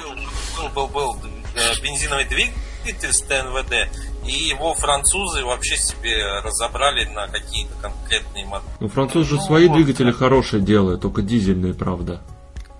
У них Да, хорошо. дизели у французов шикарные. Мгм. Ну да, японцы же ставят. для российской солярки. Да, это, это не стоит забывать, что наша солярка это просто... Да, отличная солярка. Меня, Протирать нормально. Да. Сейчас тебе скажу, это был 2011, он с Беларуси пригнал 307 СВ дизельную. И мы работали на... И как только температура падала ниже, то есть 20, машина заводится. 25,2, все, машина не заводится. Э, Всё по мозгам. Эй, три- 307 СВ. Вот, мы с ним нашли такую проблему, такое решение. Датчик выкручиваешь, а, кладешь его на руку, Заводишь. он э, показывает, что у тебя, э, грубо говоря, уже 20, минус 24,8, ты машину заводишь и назад его. Лайфхак. Да, ну блин, а если это Да, каждый день? да. А когда он этого не знал, у него машина могла там неделю стоять. Мы с ним работали два через два с ночными, у нас с ним смены совпадали, он только в другом отделе работал. И иногда мы с ним вместе на троллейбусе ездили. Интересно. Ну, другой Ну что, лайф. ребят, надо, Да. да. да, давайте Антон, закругляться да, уже. Да. Бесконечный разговор. Не, разговор, да, действительно очень интересный, бесконечный. Ну, если, если будут еще да. какие-то интересные темы касаемо автомобиля, мы еще обсудим, подумаем, может быть, что-то есть такое, чего мы э, не затронули. Ну, конечно. Касаемо темы БУ, БУ рынок, можно поговорить. Да. Не-не-не, тем да, на самом деле автомобильная тема, она очень обширная, и можно бесконечно да, разговаривать, и не один выпуск, и не Да. два, и не десять даже. Вот просто это... В дальнейшем Да. можно будет какой-нибудь выпуск сделать, э, БУ рынок обсудить, и марки, и какие есть подводные камни и так. Вот, но это потом. Да, конечно, конечно. А, И буду рад вас еще... Что Да. Кто-то о французах, и я чуть про немцев могу сказать. Да, можно с миру по нитке. Не, я вас еще позову и на другие темы пообщаться, не только автомобильные, вы же и все-таки инженера, э, техники разбираетесь. А. А у нас такой техноподкаст а, и техно, и жизненный, и про дороги поговорим, вот про Калужские расскажешь. И про... Нет проблем, зовите. да. Как говорит наш губернатор, не я этот снег раскидывал, не мне его и убирать. Да, ну на этой да, оптимистичной ноте давайте закончим. А, Вагив, спасибо. Дима, спасибо, да, что пришли. Да, э, услышимся. Все, всем пока. Да, Пока, парни. да, счастливо. Всем большое спасибо. Да, Все, до счастливо. свидания. Мы тоже прощаемся. Спасибо, это был э, проект бесконечности. Э, Восьмой спецвыпуск. Мы пообщались э, с нашими гостями об автомобильной тематике. Было очень интересно. Автомобильная история, э, выбор запчастей, тюнинг и так далее. Услышимся. Всем пока.